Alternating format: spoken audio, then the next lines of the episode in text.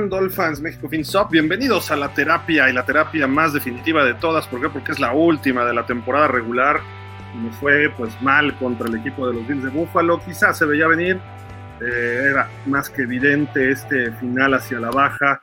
Tenemos dos personajes, tres personajes que de verdad y no sirven. Y qué bueno que se vea. Y la verdad, se los dije, se los dije y se los recontradije. Y tómenlo como quieran los haters y tómenlo como quieran los lovers y tómenlo como quieran. ¿Por qué? Porque no tenemos coreback, no tenemos coach, no saben responder en estos partidos. Pero bueno, ahorita ya vamos de lleno con los análisis. Déjenme saludar hasta el frío Querétaro a Miguel Ángel Muñoz, a la helada Vancouver a Antonio López y al regular clima templado en la Ciudad de México al buen Polo Ruiz, su servidor Gerardo Figueroa, familia Dolphins México FinSop. ¿Cómo están? Un gusto saludarles. Bienvenido. ¿Cómo estás, Mike? Buenas noches. ¿Qué tal, Gil? Buenas noches, Tony. ¿Qué tal, Polo? Pues ya sabes, molesto, con, el coraje atravesado. Este, se podía, se, se tuvo un, un avis de que sí se podía ganar este partido y una serie de errores lo echaron a perder, ¿no? Ya lo platicaremos más a fondo. Vámonos hasta la zona al oeste de Canadá con el señor Antonio López. Tony, ¿cómo estás? Buenas noches. Pues, ¿qué te puedo decir? Este, igual como todos, con el cojote atravesado. Pero bueno, ah, yo difiero un poquito de, de, Mike por ahí. Este, yo no creo que fue tanto así. Yo pienso que sí tuvimos el juego. Este, se tuvo para ganar y los, yo no vi un dominio de Buffalo. Yo vi dos jugadas completamente circunstanciales este, que les dan dos touchdowns a ellos, por, por suerte, que es el deflecte que le pegan la cabeza a mano a Van Ginkle, que hace un touchdown a Teddy Wilson, ¿quién es? Uh, Sheffield. Sheffield nos anotó. Y en el regreso de patada, Goat enfrente para hacer esta, él mismo bloquea al otro jugador, entre los dos se hacen bolas ahí cuando se lesiona la rodilla y el otro sale en el hueco enfrente, enorme enfrente de él, pues entonces para mí eso es más circunstancial, pero yo no vi un dominio de Buffalo, yo no vi un Josh Allen imponente que digas, wow, no, no, yo no lo vi. Este, por ahí tuvimos jugadas de Tyreek, donde tira tres balones, tres pases que nos cortan tres avances muy importantes, en tercera y siete, tercera y algo así. Tres pases de Tyreek de las manos se fueron. Uno, uno lo, lo, lo y uno se le cae, pero en fin, este, el último pase, la última intercepción, yo pienso que fue mal timing, no fue este, una intercepción así, ah, no sé cómo decirla, pero yo pienso que lo tiró como si hubiera sido Tyreek o Waddle con la velocidad que ellos corren y que ya están ahí en el momento que él tira el pase, cuando Claypool no es tan rápido como ellos. Para mí eso es lo que yo vi. Esa es mi percepción. La defensa, pues, ¿qué te puedo decir? Está completamente, no hay pass rush. Y aún así agarramos a Josh Allen tres veces. Aún así. Entonces, ¿qué, qué puedes esperar de una defensa que está, que no hay nadie por los, las orillas? Creo, que sí estamos un poco tristes porque nada más era saludarnos, Tony, ya nos diste No, pues es que solo siento, perdón. No, está bien, déjame saludar a Polo, al Coach Polo. Coach Polo, ¿cómo estás? Buenas noches. ¿Qué tal? ¿Cómo estás, Gil? Mike, este, Tony. Follow. Pues sí, eh, eh, ahorita ya iremos platicando. Yo, más que otra cosa estoy triste. Igual yo. Me, parece que es decepcionante. Eh, no porque no lo pudiéramos haber visto, ¿no? O porque no estuviera presupuestado o, tuviéramos todas las de ganar y fuera sorpresivo, ¿no? es triste, pero además, ¿con quién? O sea, barrieron la serie los Bills con nosotros este año. Eh, nos traen de hijos de todos sentidos. Este, nos ganaron en nuestro estadio, nos, nos, este, y nos dejan fuera de ese, de ese segundo sembrado. Eh, yo creo que incluso en este momento, en el momento del equipo, hasta pudiera ser mejor ir a Kansas que volver a recibir a Buffalo, pero independientemente de eso, veo un equipo, ahorita ya lo, eh, eh pero equipo desangelado, sin, sin, sin ganas, sin, sin ánimo, este, eh, eh, donde pues las lesiones le han, le han pegado mucho. Este, pero bueno, ya ahorita sacaremos más que frustración, porque la idea de este programa es análisis. Eh, de repente por ahí, no, lo voy a mentir, no voy a mentir, de repente por ahí a lo mejor sí saldrán algunas, algunas cosas porque somos seres humanos, pero el análisis estará aquí y trataremos de ser lo más objetivo, lo más objetivos posible. ¿eh? Aquí no se trata, y con esto eh, concluyo esta parte, aquí no se trata de compararnos con Búfalo, se trata de analizarnos a nosotros. ¿Sí? E, eso yo creo que es la parte fundamental. Si Josh Allen hizo, no hizo, si eh, yo creo que eso no es que pase segundo término, sino lo más relevante de este programa, creo yo, debe ser lo que nosotros hicimos o no hicimos, ¿no? Pero bueno, ya ahorita lo, lo hablaremos con, con calma. No, hoy sí se vale, ¿eh? hoy, hoy el análisis vale gorro. Ah, no. por un tubo, desde Ross hasta Tua y hasta el cadenero y todo, sáquense de aquí. No, no, no, no puede ser posible. Bola de pechos fríos, faltos de creatividad, faltos de talento, faltan agallas, falta inteligencia. Eh, ¿Cómo jugar así contra Búfalo? Un partido que todo se nos puso, y creo que tú empezaste así, Tony, o tú, este, Mike, casi, casi como el tirititito. Era nuestra, la tuvimos y la dejamos ir. Yo, yo sí veo que Búfalo nos barrió, pero revuelte Pache en todos los momentos, ¿no? En zona roja, dos intercepciones, un fumble que le provocó este, eh, Christian Wilkins a Josh Allen. Digo, si no hubiera cometido esos errores Josh Allen, incluso la, la última jugada de la primera mitad, no nos ganan 21-14, nos ganan 35-14 o, 31. Fue un dominio brutal por parte de los Bills, ¿no? brutal. Fueron casi, ahorita te digo, fíjate, fueron 473 yardas de ellos contra 200 menos de nosotros, 273, la ofensiva número uno, el genio McDaniel. Se la pasa criticando y diciendo groserías a los récords de Marino y vamos por tus récords. Primero ganan los récords de Junior Peewee. ¿No?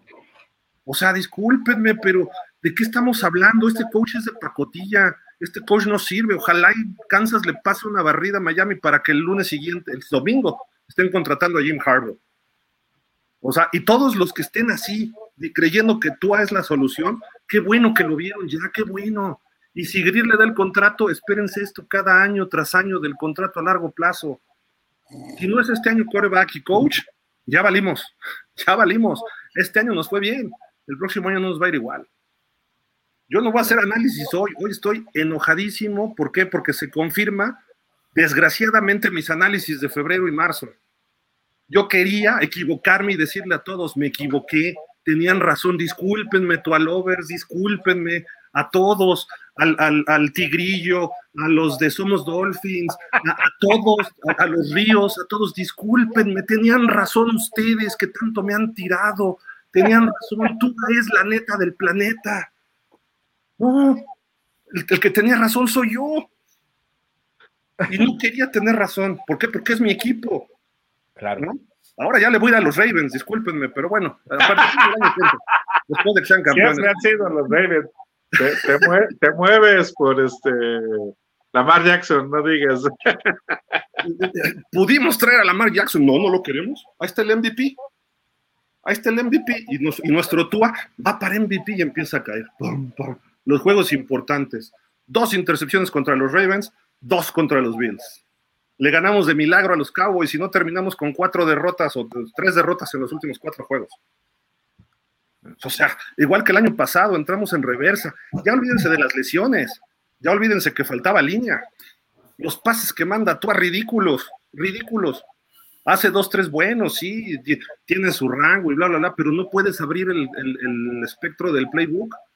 ¿Por qué no lo puedes abrir? Porque no tiene brazo, porque le faltan lecturas, porque el tipo corrió siete yardas como en dos horas, cuando Josh Allen las corre en dos zancadas en un segundo. Ahí está la diferencia de talento y ahí es donde se refleja en estos partidos. Sí, pero yo no he visto fútbol, ¿eh? yo no he visto fútbol, yo no conozco fútbol, 51 años sin ver fútbol, la gente sabe de fútbol, ¿no? Entonces, tiren el hate que quieran, ¿eh? Tírenlo y denos rating, venga, venga, pero simple sencillamente Discúlpenme, no me gusta porque dicen que alabanza en voz propia es vituperio y desgraciadamente tenía toda la maldita razón acerca de Tua. Vean el pase ridículo que manda en la última jugada. Y para el colmo se nos lesiona Van Ginkel. O sea, Kansas está jugando del asco. A lo mejor hasta ganamos, ¿no? A ver qué pasa, ¿no? A ver qué pasa. A lo mejor con corazón sacas ese partido, pero tengo 10 millones de dudas. No, no honestamente, campeón. Eso sería lo, peor que nos podría pasar, no inventes.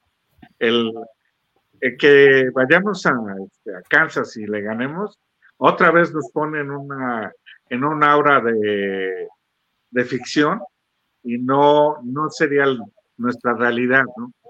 Tenemos que ser honestos y reconocer que Tua tiene muchas limitaciones y las demuestra en cada partido importante, en cada juego eh, que debe de, marcar su liderazgo, no lo hay, se queda un vacío y nos quedamos a, la mitad, ¿no? Nos quedamos como él cuando se lesiona Gil, este, la cara que pone de espanto, este, pues sí, que eso te demuestra qué tanto depende tú de Gil. El día que yo diga se va. ¿A eso te refieres? Tony, 38 minutos de control de balón de Búfalo, ¿crees que no es dominio? No. Circunstancial. No, es, que, no, estamos siendo, no estamos siendo objetivos en realmente lo que pasó durante el juego. Yo es lo que no estamos siendo que realmente pasó durante el juego. Como te los vuelvo a repetir, las dos anotaciones de Búfalo fueron circunstanciales de, de, de, de suerte.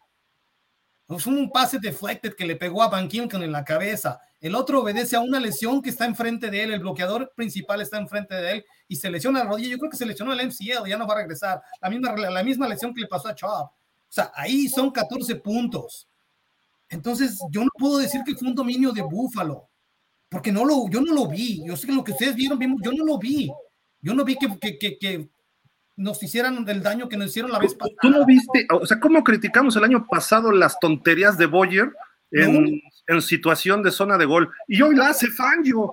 Deja vivir a los Bills, solo porque los Bills no quisieron anotar al final de la primera mitad. Porque hasta no quisieron anotar porque no pudieron. a ver, ¿qué dijo Sean McDermott? Interceptamos el balón dos veces en la zona roja. Sean McDermott, ¿qué dijo? No es que no quisieron, Gil, es que no pudieron.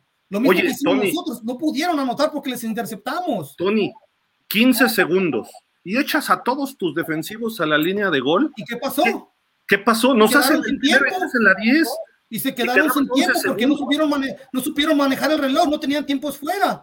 A ver, completaron el pase y se quedaron ese, error de, ¿Ese error de quién viene? ¿De nosotros? De Josh Allen. Ese error es de Josh Allen. Entonces, espérame, porque Josh Allen nos dejó vivir ahí. Josh es Allen no nos dejó vivir Josh Allen, es que se equivocaron y se equivocaron. Y lo dijo Sean McDermott, lo dijo Sean McDermott, ese pase tenía que ir a la zona de anotación, le tiró toda la mugre a, a, a Josh Allen al medio tiempo. ¿Y qué hizo Josh Allen? No cometió un error en la segunda mitad y nos ganaron lo suficiente. Pero es que no, pero ¿qué hizo Josh Allen en la segunda mitad? Corrernos 67 yardas. ¿Y qué, ¿dónde, dónde, dónde estuvieron el touchdown de Josh Allen en la segunda mitad que nos ganó? ¿Dónde está? ¿Cómo que dónde está? ¿Dónde está el touchdown de Josh Allen que nos ganó en la segunda mitad? En la segunda mitad nomás anotaron el touchdown de regreso de patada. Cuando está, eso nos empató a 14 en el cuarto cuarto. anotaron, anotaron, anotaron, dos veces en el cuarto cuarto. Mandó un pase de touchdown a Knox y de sus 359 yardas falló ocho pases de 38, 359 yardas. Y vamos a decir que anotó en el cuarto cuarto, pero ¿dónde está el, otro, el otro touchdown que dice nos puso fue un touchdown de diferencia y fue un touchdown circunstancial. No podemos decir que, nos, que fue un touchdown por dominio o que fue un pase tú no puedes decirme que hay touchdowns circunstanciales. No hay touchdowns circunstanciales. El fútbol, es, el fútbol no es soccer.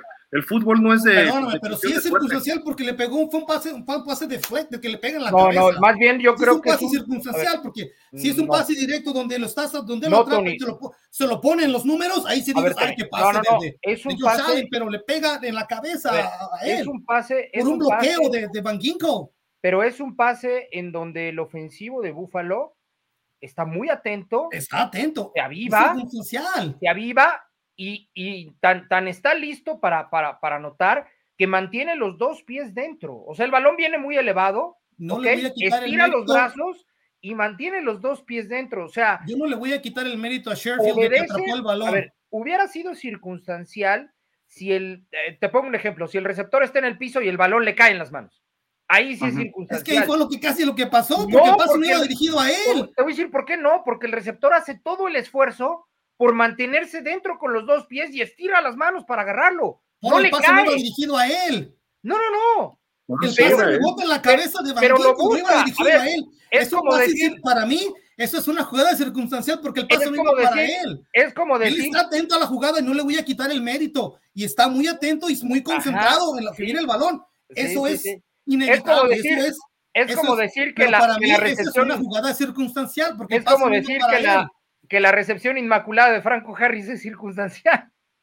Entonces, es, consecuencia de rebotes, ¿me entiendes? Pero, pero tienes que estar en el momento. No, le voy a quitar mérito. No, no, no, planeo ni, ni, ni, mi punto es quitarle mérito a Sheffield, pero para mí es una jugada, yo le llamo circunstancial, porque primero el paso no iba dirigido a él, es, una jugada de rebote.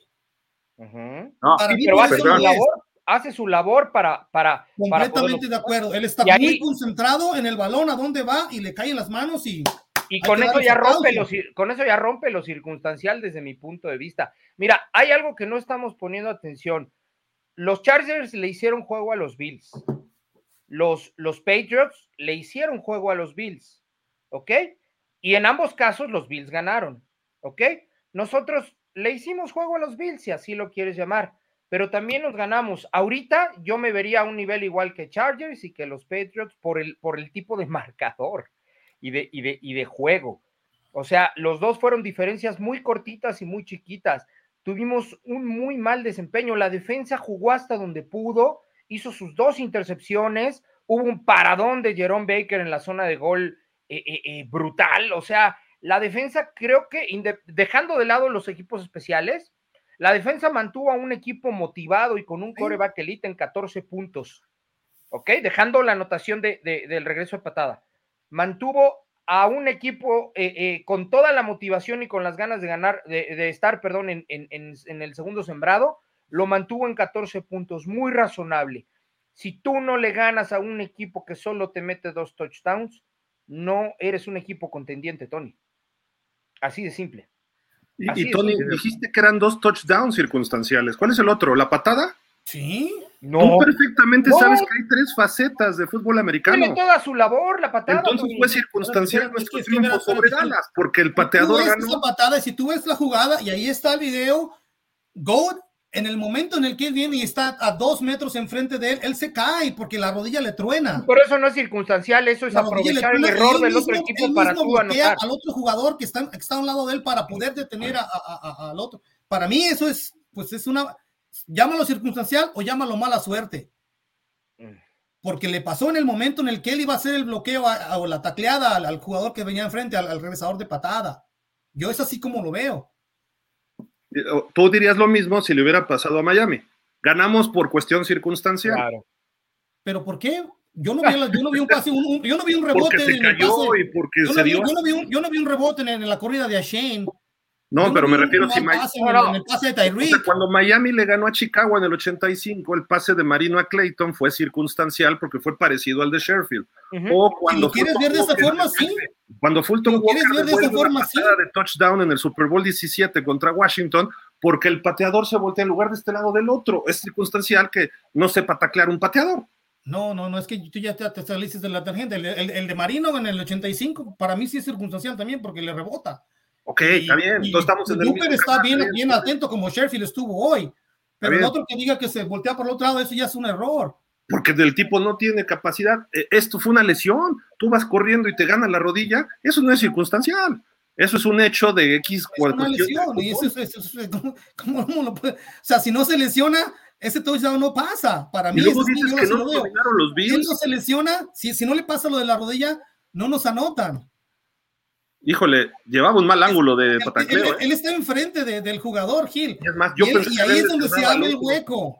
Hay otro ahí atrás. se abre el hueco porque él mismo cuando se cae, cuando con la, por la rodilla bloquea a su mismo compañero. No, no fue otro, fue, el de atrás. Yo, pensé que lesionado era el de atrás porque uno de Miami le caen las rodillas a otro de Miami. No, no, cuando él se, quiere hacer quebrar, ahí, la, ahí, ahí él se cae y ve el, ve el video No, Yo ya por lo vi ejemplo, como 20 veces. es- están dos adelante y él viene atrás y de repente él se dobla y se cae y el de atrás es el que le cae y por ahí pasa el corredor.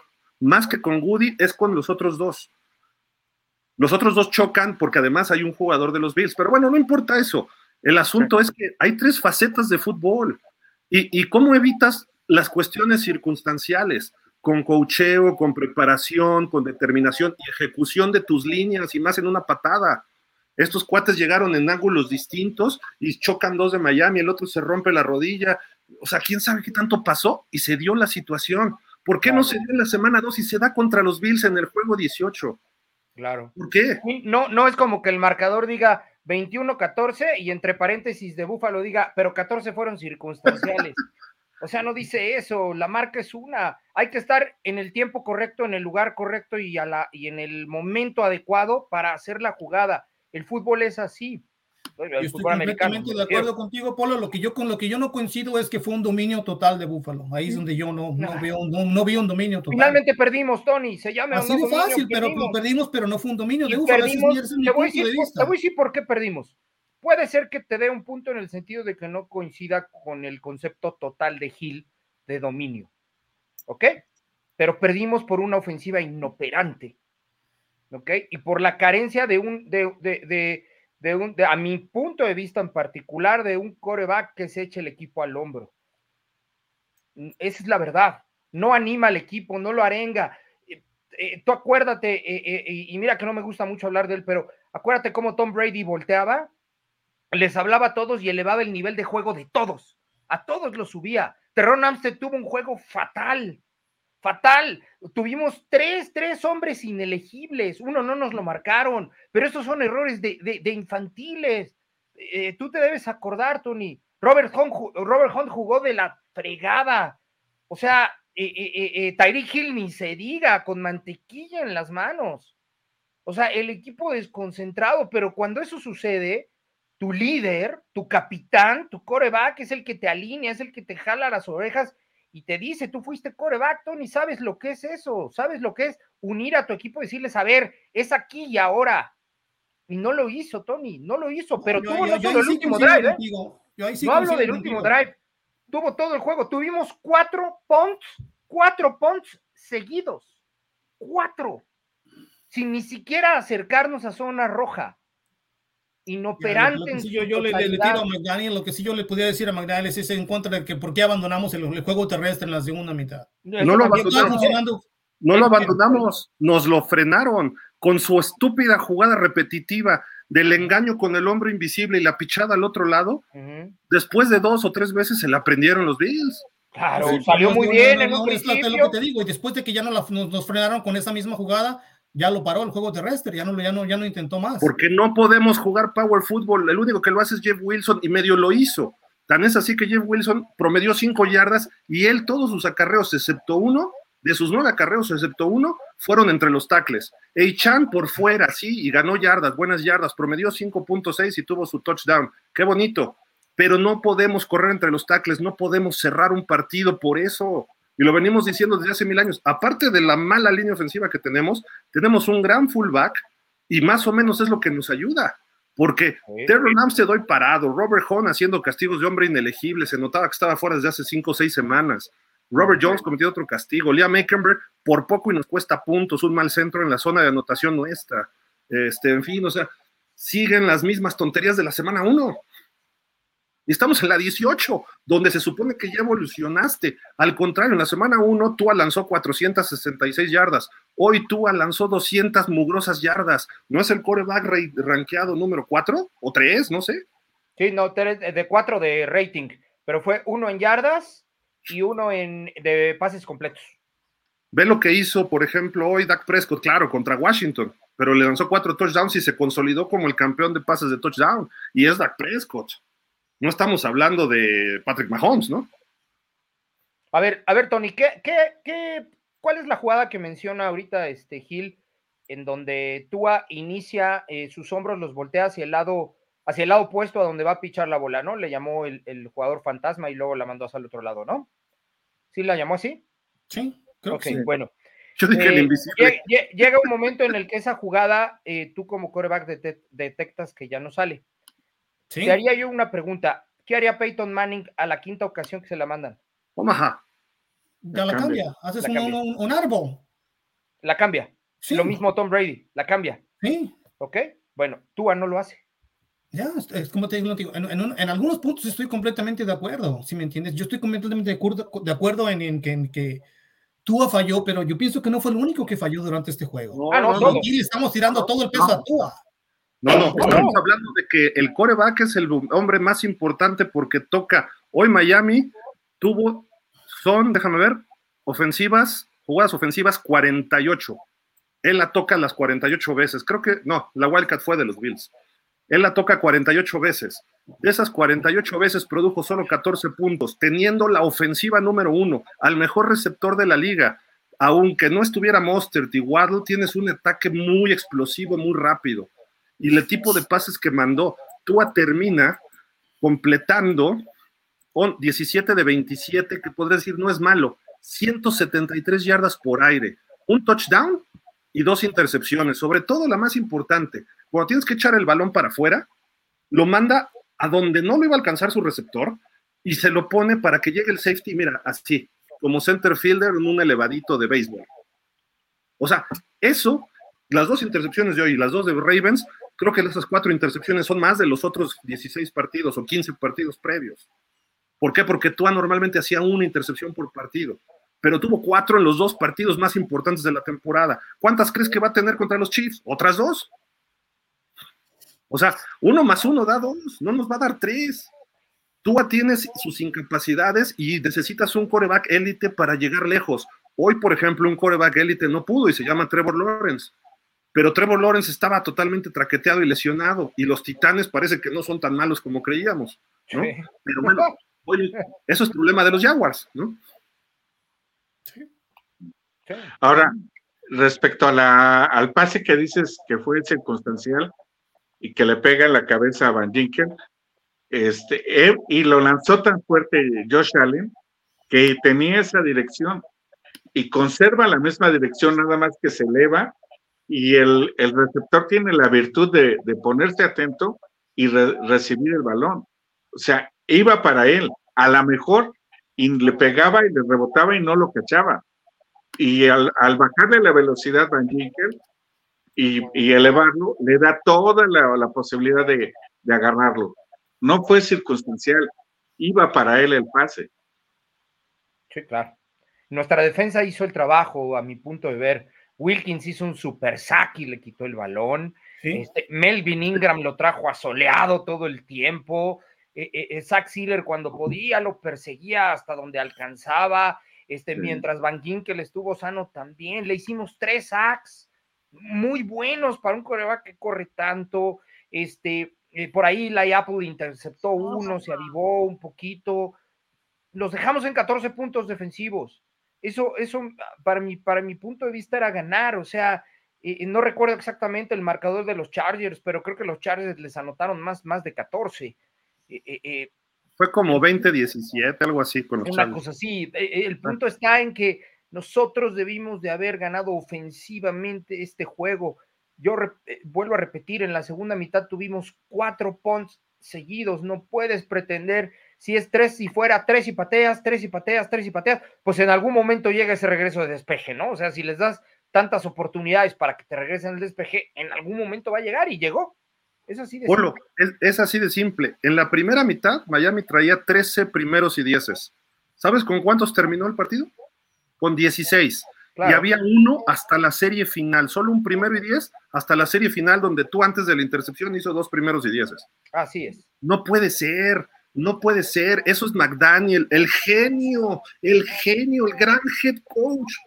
Ese tipo no sirve, ese tipo nos va a tener en este nivel, de ahí no vamos a pasar, ese es nuestro techo. Y sí, lo quiero correr, ojalá y pierda con Kansas para que ya se vaya se vaya y ojalá y pierda feo, y lo estoy diciendo así con todas las de la ley. El tipo es pusilánime, el tipo le, tendió una trampa a uno de sus jugadores en San Francisco, el tipo no sabe vestir, el tipo habla con puras groserías, el tipo sí, es muy amable y todo, y los jugadores lo siguen, sí, porque pues está casi de la edad de los jugadores, pero no demuestra liderazgo ni respeto. Ha, ha bajado el nivel de head coach de los Dolphins a lo más bajo en la historia, y eso que hemos tenido gente muy mala como Cam Cameron, ¿no? O George Wilson, el primero, pero Don Shula es el mejor, y este cuate, ¿dónde anda? A lo mejor solo Urban Meyer es peor que él. O sea, Mike McDaniel, digo, estamos en playoff y lo quieren correr con resultados. Sí, los resultados no lo es todo, ni los números. Las formas es el fondo. Si me traes a Jim Harbaugh, Jim Harbaugh nos va a hacer competitivos, contendientes cada año. Este cuate no va a pasar de pretendiente. Y dicen, cuando madure, ¿cuándo va a madurar un niño? Un niño eterno. No va a madurar. Pues mira, a mí una de las cosas que más me preocupa es que a pesar de todo esto, y para ir entrando un poquito en el, en el análisis. Que no hay análisis hoy, Polo. A mí lo que me preocupa, lo que me preocupa más de todo esto es que a pesar de esta situación, le vayan a dar el contrato a Tua. Mira, yo creo que es un buen chico, es un buen coreback, pero no es un coreback que vaya a ser campeón a ningún equipo. Es así de simple, está limitado tanto mental como física, como físico-atléticamente. ¿Ok? Este, y terminada la temporada, porque hoy concluyó la temporada, lo puedo decir ya eh, en un análisis de 17 juegos. Tua Tango Bailoa es un coreback promedio, es un coreback de mente chiquita, es un coreback cumplidor, estándar, con buenos números, de, eh, no me gusta el concepto sistema, pero bueno, que se adapta a un sistema, pero que no es versátil, que no te puede, que no puede mantener a una defensiva en, la incógnita de saber qué viene, que no puede mantener a, una, a, la defensiva del otro equipo esperando que en cualquier momento pueda correr o pueda cruzar un balón desde un extremo a otro, ¿ok? Hay pocos corebacks en la historia que lo hacen, pero pero, hay, eh, eh, pero han tenido la capacidad de cruzar el balón de, un extremo a otro, que no, puede, que no puede ser disruptivo y que no se puede echar el equipo al hombro. Un coreback de números, cumplidor, que gana juegos, eso sí, o sea, que gana juegos, pero a reserva de lo que veamos y ojalá, eh, contrario a lo que mencionaste ahorita, Gil, yo sí quiero que ganen en Kansas, pero independientemente de eso, pero oye, pues, independientemente de eso, este, sí estoy muy decepcionado, esa es la palabra, estoy muy decepcionado porque eh, eh, eh, nos hicieron nuevamente, y ya no lo voy a hablar aquí como, como analista, sino como fanático, nos hicieron nuevamente soñar, vibrar, este, esperanzarnos. Yo toda la mañana preparé todo mi día, hice mis cosas, así como, como platica Tony, que es así rutinario el día de juego, es game day. Y, hice mi desayuno, acomodé mis cosas, lavé mi ropa, todo y contaba y volteaba y veía el reloj y decía, ya, ya. ya mero.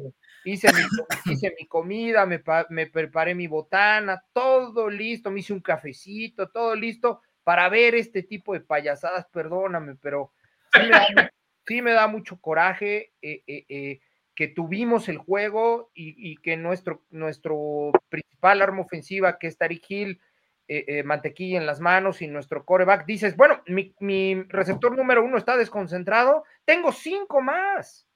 Claro. O sea, cuando le tiró a, River Craycroft estaba solito y los agarró en dos ocasiones, ¿no? Eh, en fin, por ahí también una Cedric Wilson fíjate, a Josh Allen se le lastimó este chico que trae el, el, el, 15, Davis. Gabe Davis, ¿no? ¿Se llama? Sí. Se lastimó y es una gran arma para él, ¿eh? Y aún así sacó el juego con los demás receptores. Knox nos hizo pomada, o sea, nos hizo lo que quiso. Entonces, yo la verdad es que creo que, eh, eh, si logramos ganar en Kansas, pues va a ser por una cuestión de milagro eh, eh, y avanzando a lo mejor ya es otra historia, pero la verdad es que sí veo un panorama muy, muy gris para estos delfines de Miami que pintaban muy bien y que acabamos en sexto, ¿es nuestro lugar? Ya. ¿Estamos en sexto, Gil? Sexto. En sexto, cuando en algún momento fuimos la ofensiva número uno de la liga, la defensiva número cinco, eh, y terminar en sexto, me parece mediocre, la verdad. Sí. Y, Oye, ahorita es cuando pesan los últimos, los últimos juegos desde Titans, que se le debió haber ganado. Qué diferente hubiera sido llegar con ese triunfo y este, enfrentarte a los, a los cuervos de tú a tú y de pelearles y, y no lo vemos así. No, no, yo, yo por el contrario de Polo, yo quiero, como él dice, que pierdan y que haya medidas drásticas, que, que se tome, que pase algo en, en, los delfines, porque si seguimos esta tendencia, olvídate, se va a quedar Tua por lo menos otros tres o cuatro años. Normalmente le van a dar cuatro años y le van a pagar 45 o 50 millones de dólares que nos van a limitar para contratar a Wilkins, que hoy demostró que Wilkins es el único que trae el jersey puesto, o sí, firmar sí. A, hasta Waddle, que también Waddle a lo mejor sí lo mandaría en un trade a algún otro lado, pero a Phillips, que aunque esté lesionado, sé que va a regresar en gran forma. O sea, dices, ¿qué vamos a hacer?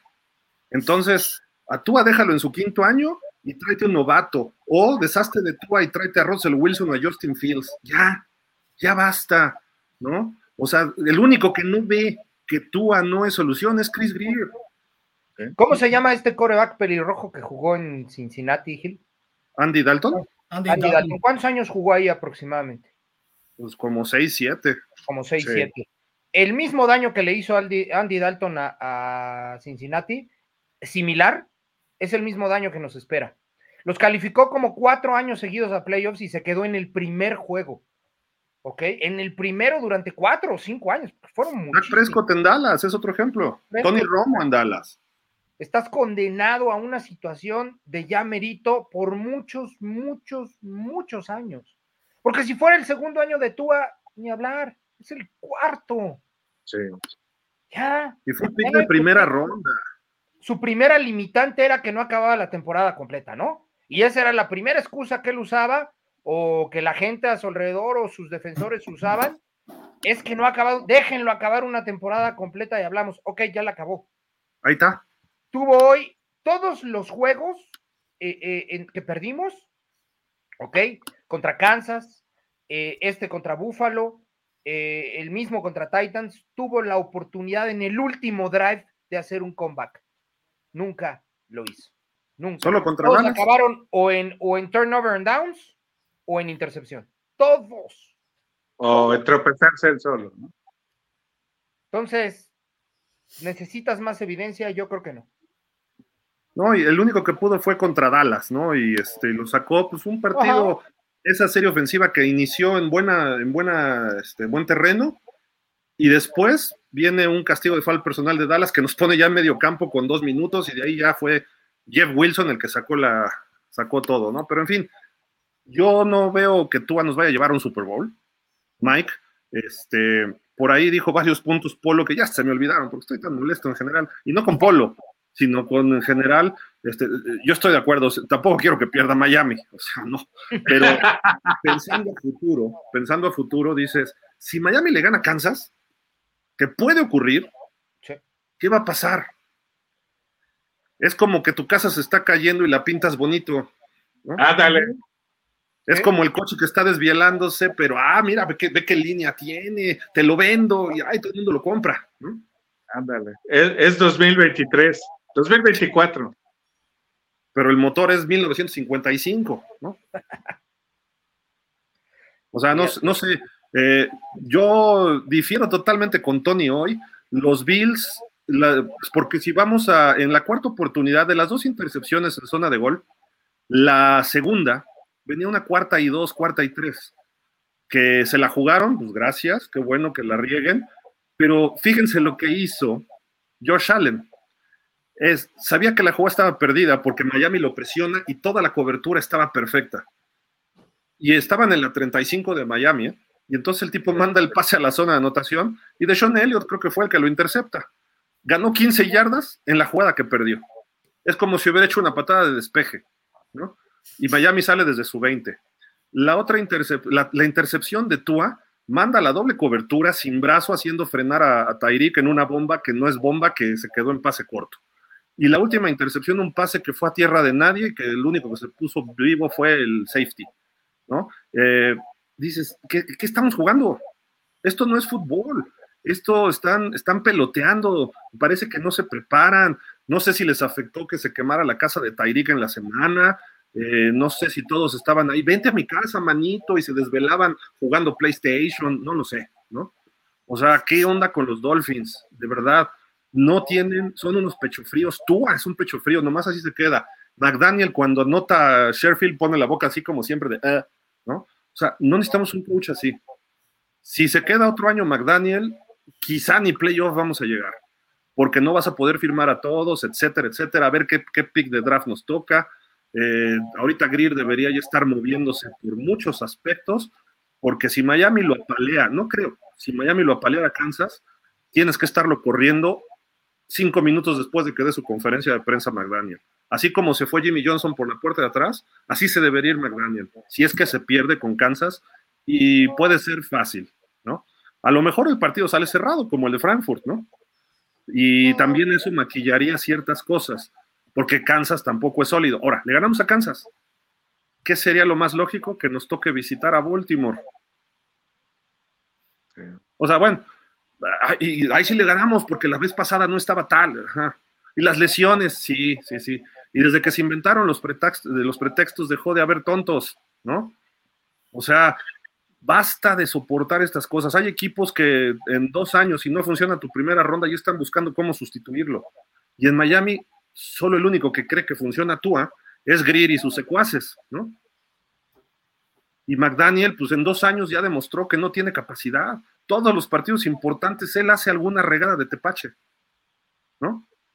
Pero en fin, no voy a hablar. En el, en el último drive, nada más, en el último drive, si te están entregando las, el campo central, pues tírale ahí.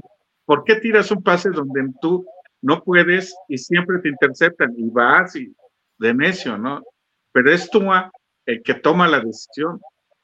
Eh, el que manda la jugada es McDaniel, pero Tua tuvo toda la oportunidad de corregir y decir, no, vamos con esta jugada y vamos a tomar las yardas que nos den.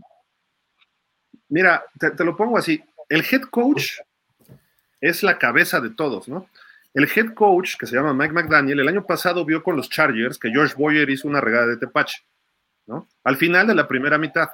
Y justamente hoy Big Fan yo hace lo mismo. Quiere decir que este tipo se puede tropezar con la misma piedra una, dos, tres, cuatro, diez mil veces, sin importar quién sea el que mande la jugada. Porque tú ves eso, tiempo fuera. ¿Qué estás mandando, Fangio? No manches.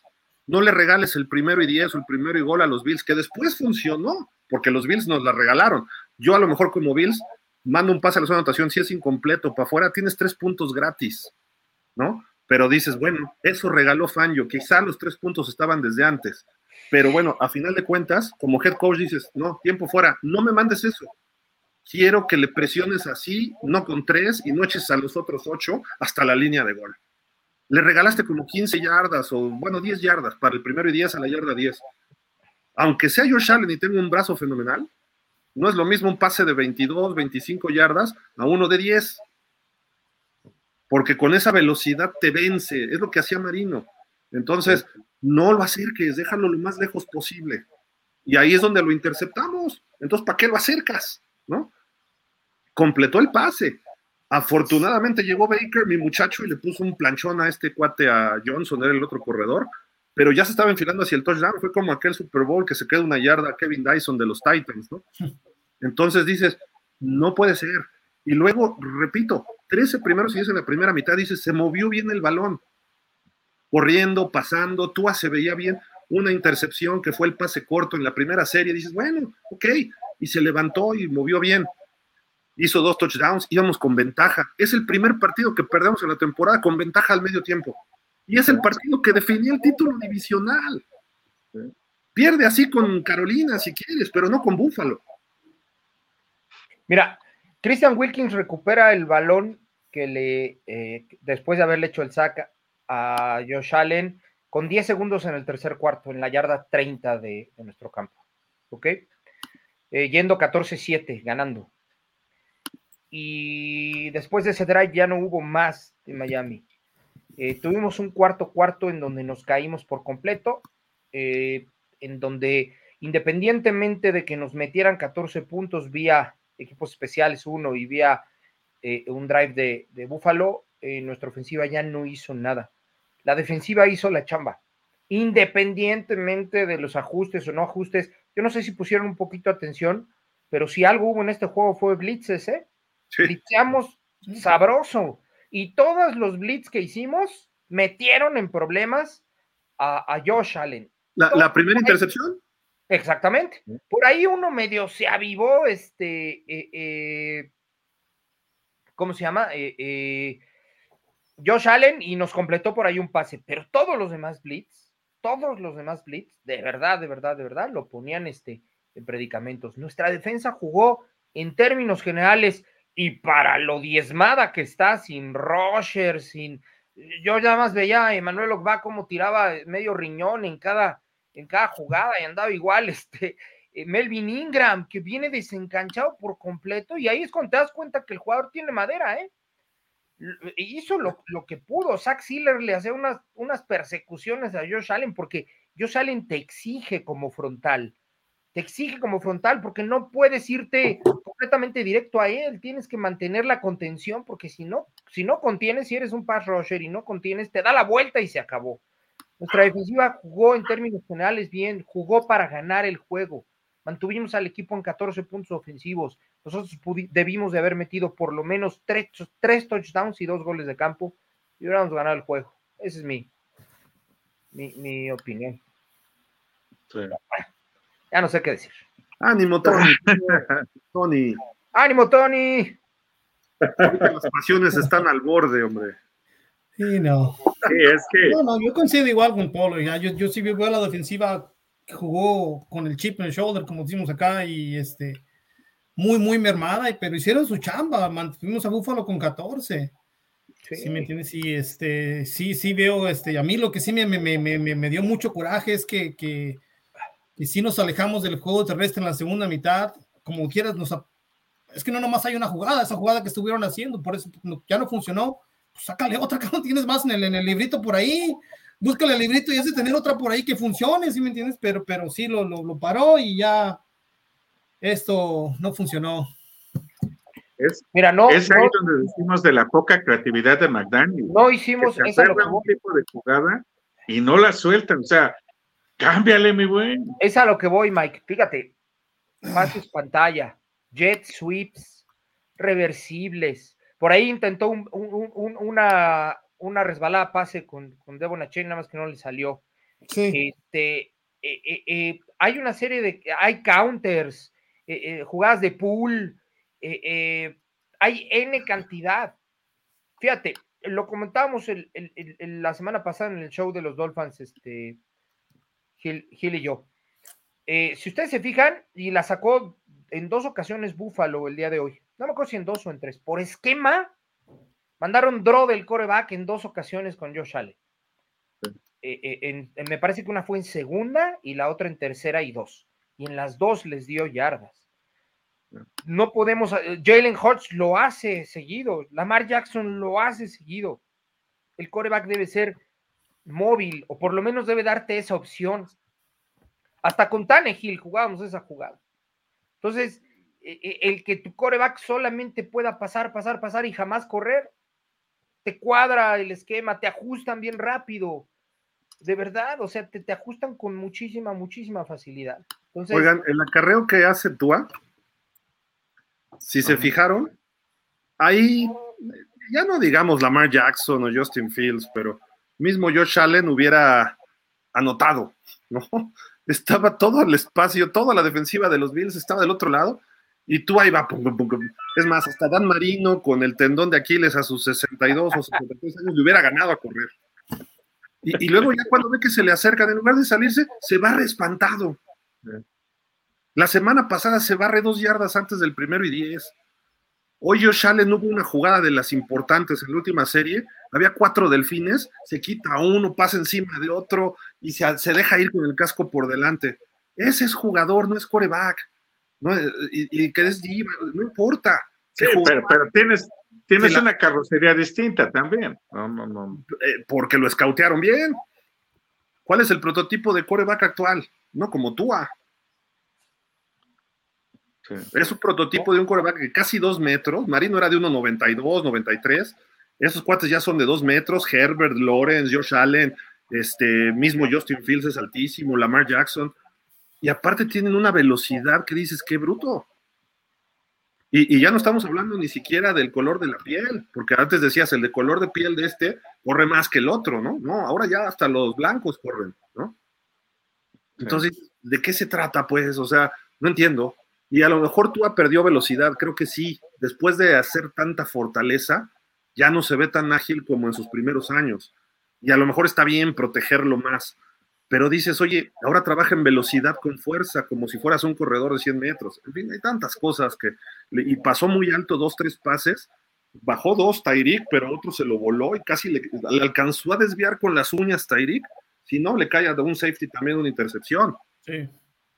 Y, y, digo, la, la, primera intercepción de Tua dices, bueno, se compensa, pero es mala, es una jugada mala negativa, que afortunadamente terminó en intercepción de, Josh Allen, pero después de que los Bills te movieron todo, empezando el partido.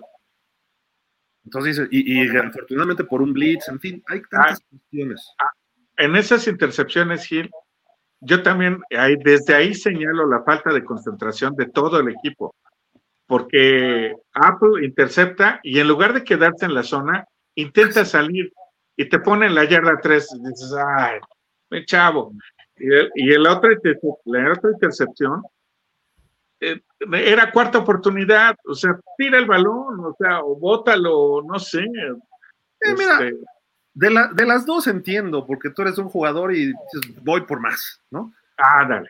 Pero, o sea, esos son errores, sí, que no estás en el juego del todo, pero porque quieres hacer más y te falló, ¿no? Pero de repente cuando haces un error que dices, a ver, ¿qué hiciste? ¿no? O sea, el último pase de Tua ni siquiera iba a tu receptor. O sea, iba muy abierto, apenas, o, Claypool hizo la trayectoria como trailer, que a lo mejor ese puede ser un problema, porque Hill y Waddle sí hacen las escuadras, porque son chiquitos y compactos, y a lo mejor Chase Claypool las hace así como glorieta, Entonces dices, pues a lo mejor el cuate lo tiró más corto y más hacia afuera porque esperaba que estuviera ahí, puede ser. No, yo, yo siento que lo, lo tiró para, para que no fuera recepción, o sea, para que fuera incompleto. Y el que se avivó fue el defensivo, porque incluso hasta se lastima para, para cachar el balón. Qué bueno, que no vuelva a hacer eso. Fíjate, en el, en el segundo cuarto pasaron una, una pequeña gráfica en donde ponen a, a, Miami y a, y, a, Buffalo así. Y en la semana 14 eh, nosotros teníamos 92% de posibilidades de ganar la división y Buffalo 8. Sí. Y conforme avanzaban las semanas, eh, eh, la tendencia de Miami bajaba y la de Buffalo subía. El día de hoy, eh, las posibilidades de la división de Buffalo estaban en cincuenta y tantos por ciento contra cuarenta y tantos por ciento de Miami. En cuatro semanas el equipo se desplomó en su totalidad, en ejecución, en confianza, en muchas cosas por no sé cuántos años consecutivos, Búfalo es campeón de la división. Cuatro ya. Teniéndolas nosotros en las manos. Cuando inclusive por ahí de la semana 12 o 13 a Búfalo ya se le tenía descartado, llegó a estar en el lugar 10 o 12, me parece, de la, de la conferencia. Eh, eh, y, no, no estoy hablando en favor de ellos, porque, pero me da mucho coraje que nos traigan de hijos, nos han, de hijos, nos han ganado 11 de los últimos 12. Oye, a los Super Pats de los, de los últimos 20 años les ganábamos uno cada dos años, por lo menos. A estos cuates llevamos seis años que nos han barrido y el que les ganamos el año pasado también nos borraron estadísticamente y fueron regadas de tepache de Josh Allen. Nos hicieron 500 yardas, nosotros 200. Afortunadamente se concretaron dos, tres jugadas. Además salió conmocionado Tua este, que regresó y quién sabe qué pasó ahí, pero bueno, eso es otro rollo. Pero los Bills ven a Miami así como que pobrecitos, ¿no? Así como los veíamos nosotros en los 70 que no nos ganaron uno. Entonces dices, ¿de qué se trata, pues? No sé si vieron, si vieron la, la actitud de Josh Allen, hasta, hasta eso mesurada cuando acabó el juego. A mí me dio mucho coraje ver que se, que se coronaran campeones divisionales en nuestro estadio muchísimo coraje, de verdad. Eh, eh, eh, y, lo voy a decir abiertamente, sí se me escurrieron las lágrimas, no voy a decir que no, pero me da mucho coraje cualquier equipo, el que quieras, menos este, ¿no? Entonces, eh, en nuestro estadio, a domicilio, viendo cómo los Dolphins incluso hasta eh, vendían los boletos, o estuvieron vendiendo sus boletos para que los Bills fueran, los aeropuertos de Nueva York abarrotados para, para viajar al estadio, había muchos Bills ahí, en fin, o sea, todo el equipo, todo el equipo jugó mal, pero somos el, eh, generalmente un equipo, y no hablo solo de deportivo, sino en general de trabajo, de muchas cosas, eh, un equipo es el reflejo de la cabeza, del, que está al mando o, del, responsable, ¿no? Entonces, creo que este equipo eh, y esos altibajos, esos desequilibrios, esas situaciones son responsabilidad o son un reflejo más bien de lo que es nuestro head coach, que permea hacia todo y que no existe un contrapeso, eh, eh, que incluso en algún momento pensamos que iba a ser Big Fangio, pero yo creo que o la edad ya le ganó o está nada más sacando la chamba porque está muy bien pagado, es el mejor, el, el mejor coordinador pagado de la liga, en fin. Este, y, pues no, pero entre comillas, porque volvemos a lo mismo, la defensiva lo hizo bien. Eh, la defensiva, este juego no tiene, tiene poco que se le pueda, que se le pueda este, achacar, sobre todo esa jugada de Jerome Baker en, en la zona de gol que la paró de una manera muy buena, ¿no? Y dos intercepciones, el fumble de Christian Wilkins, tres sacks, o sea, la defensiva no paró por tener logros, ¿eh? La ofensiva fue la que no ejecutó. El principal responsable, Mike McDaniel y Tua Tango Bailoa, así de simple. Ahora también eh, hay que destacar el desempeño físico. No es posible que año con año llegues a diciembre y enero con un hospital en tu, equipo. Quiere decir que los preparadores físicos y la, preparación física, que los encargados de, del desarrollo físico de los jugadores, no están haciendo bien su chamba, el cuerpo médico tampoco está haciendo bien su chamba, y eso está repercutiendo en el desempeño final del equipo.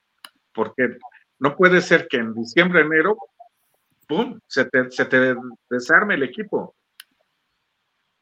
Pero Mike, ¿qué jugadores contrata Greer? Sí. Buenos, pues, bonitos, baratos y lesionados. Lesionados. O sea, ya olvídate de talento. Tienes en el draft a Tua, a Herbert, a Jordan Love a Jalen Hurts y escoges al que está lesionado. Vamos a suponer que el talento es igual de todos, pero te va por el lesionado. Tienes a Jalen Waddle, tenías otros receptores, creo que Devonta Smith, que Devonta Smith no ha despuntado, pero Jalen Waddle sabemos que se lesionaba porque está muy chiquito. Traes a Jalen Phillips con historial de lesiones, ahí viene. Te traes a este Terron Amstead.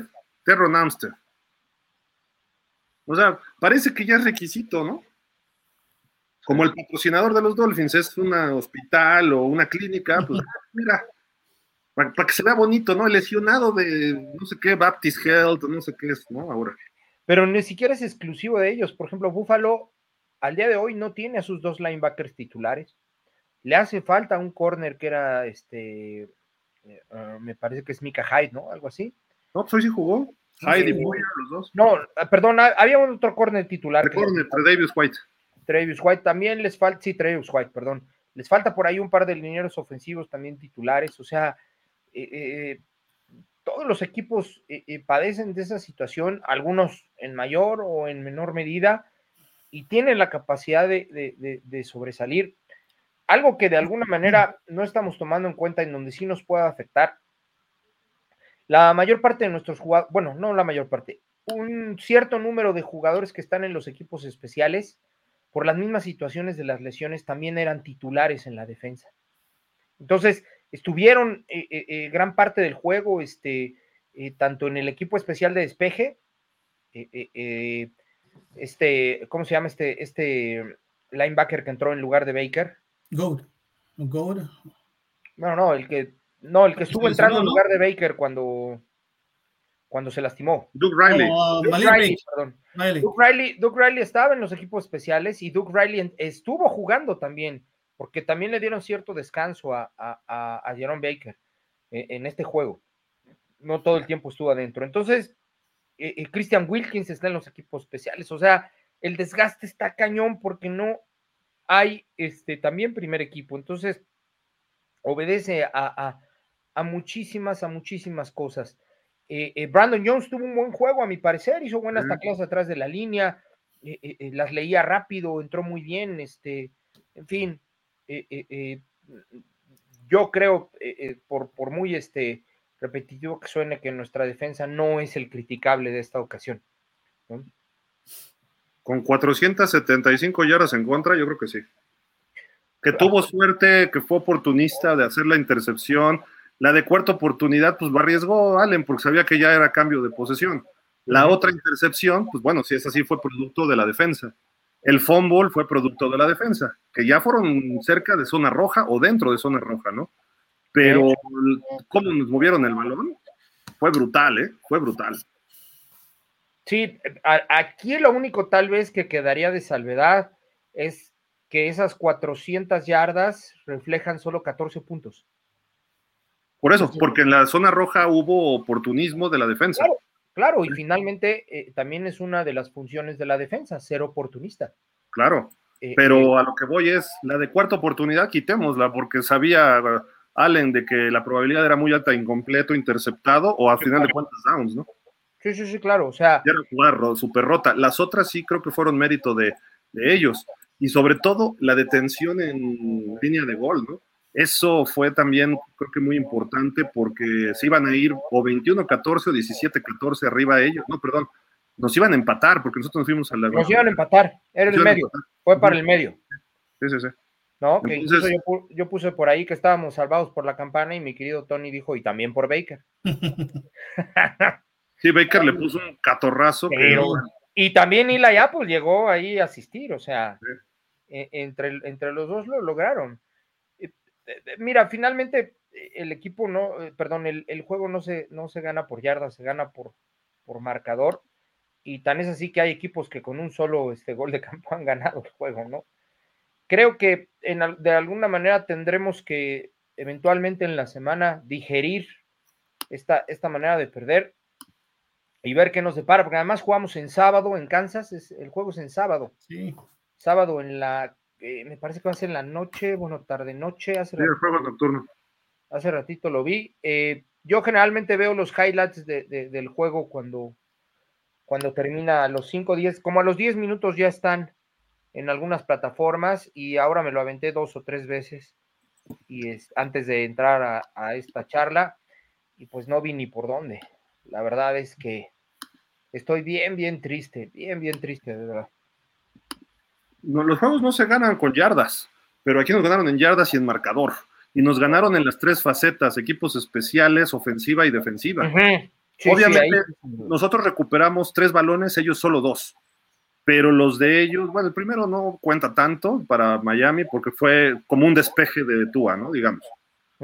Pero el otro, eh, pues ya era para empatar el partido, ¿no? Y quizá a lo mejor, ahí sí, fíjate, si hubiera por algo empatado Miami, bueno, no empatado, anotado, pues feliz o felicidad, ¿no? La conversión como los titanes, ¿no? Vámonos.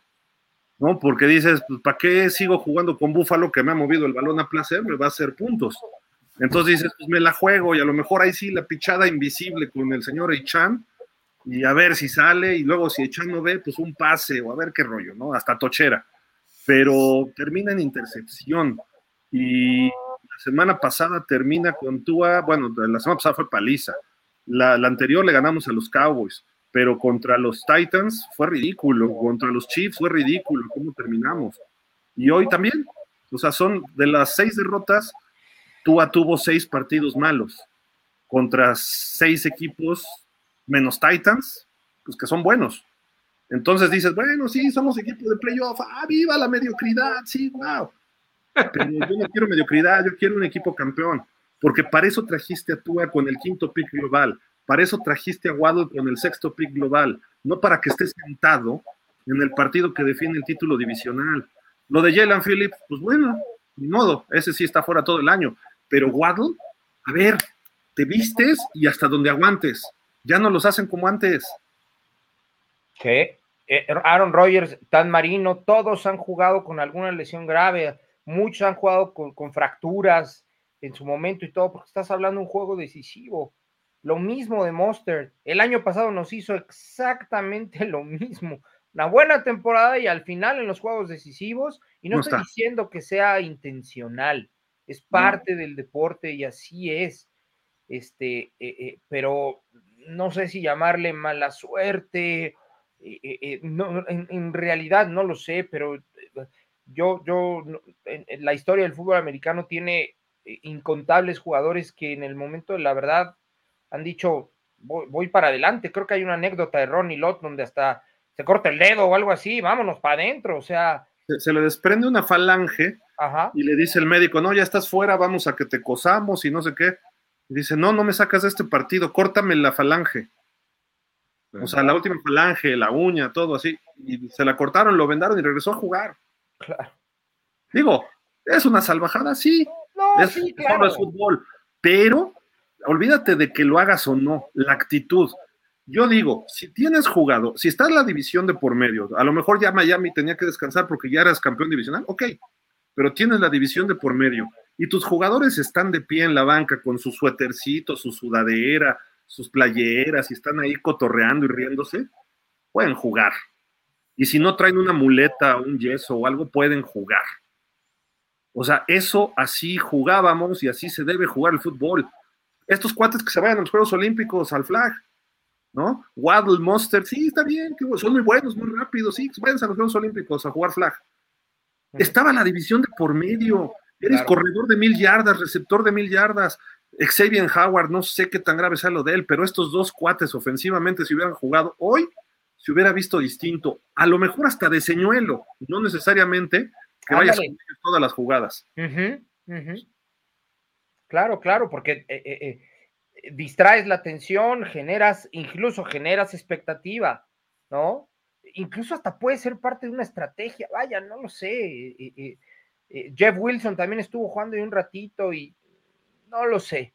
Bueno, la, anécdota de Terrell Davis en el Super Bowl de Denver contra Green Bay.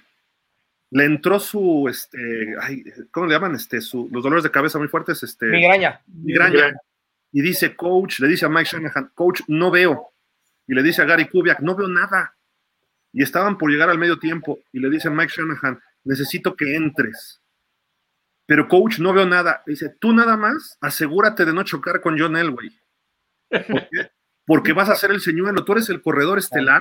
Quiero que la defensiva de Green Bay se vaya sobre de ti. Que, que los tengas en jaque. Y John Elway le hace el engaño. John Elway anota caminando por el otro lado. Claro. Y el cuate corrió viendo hacia el piso, se lo llevaron, le dieron no sé qué medicamentos en el medio tiempo, regresó y fue el MVP del Super Bowl después. Pero dices, oye, a lo mejor los metes un ratito a uno, ay, sigo medio lesionado, sales, regresas, vas, vienes, y los Bills, a ver, ¿entró Chan o está Monster? Ahora está Wilson, está Waddle, pero está el otro Wilson, está Tyreek, y a lo mejor Waddle da un stop de cinco yardas. Tú afinta ahí, entonces se cargan los safeties y vámonos, el bombazo a Tyreek. No sé, o sea, tienes muchas opciones de fútbol. Así es. Así es, cara. Pero bueno. Ya, no Perdón, Tony, perdón, me, me, fui contra ti quizá, pero disculpa. No, no, no, está bien. Ahí está la intercepción de John Elliott, muy bonito, por cierto, la foto. Perdimos 15 yardas, pero bueno, sumó una No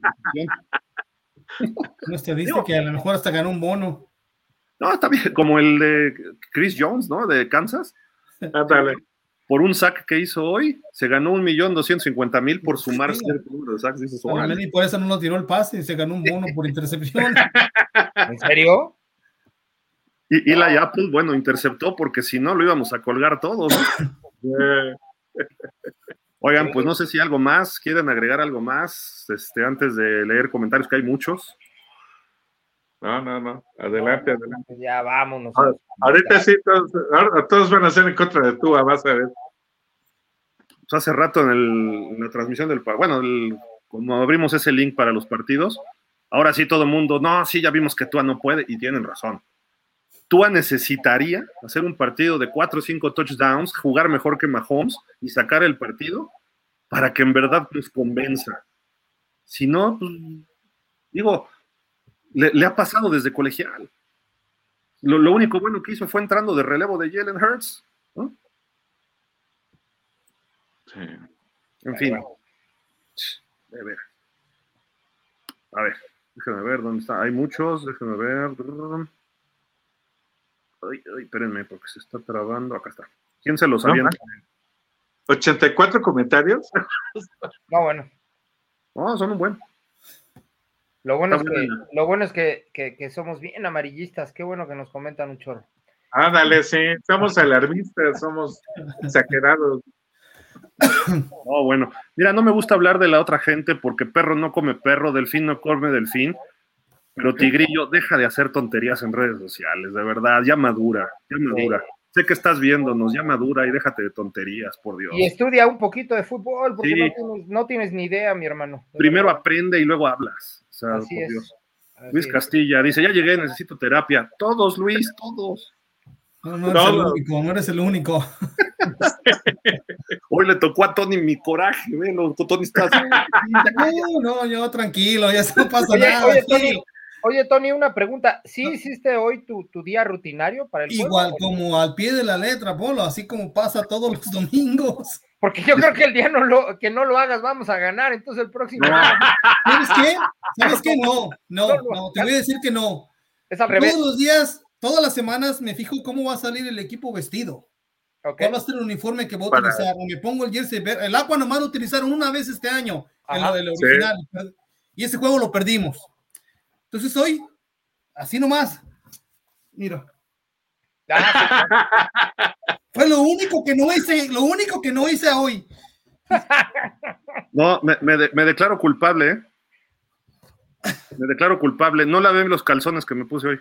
Fue lo único que no hice hoy de mi rutina. Fue el- Están lo único que fue diferente.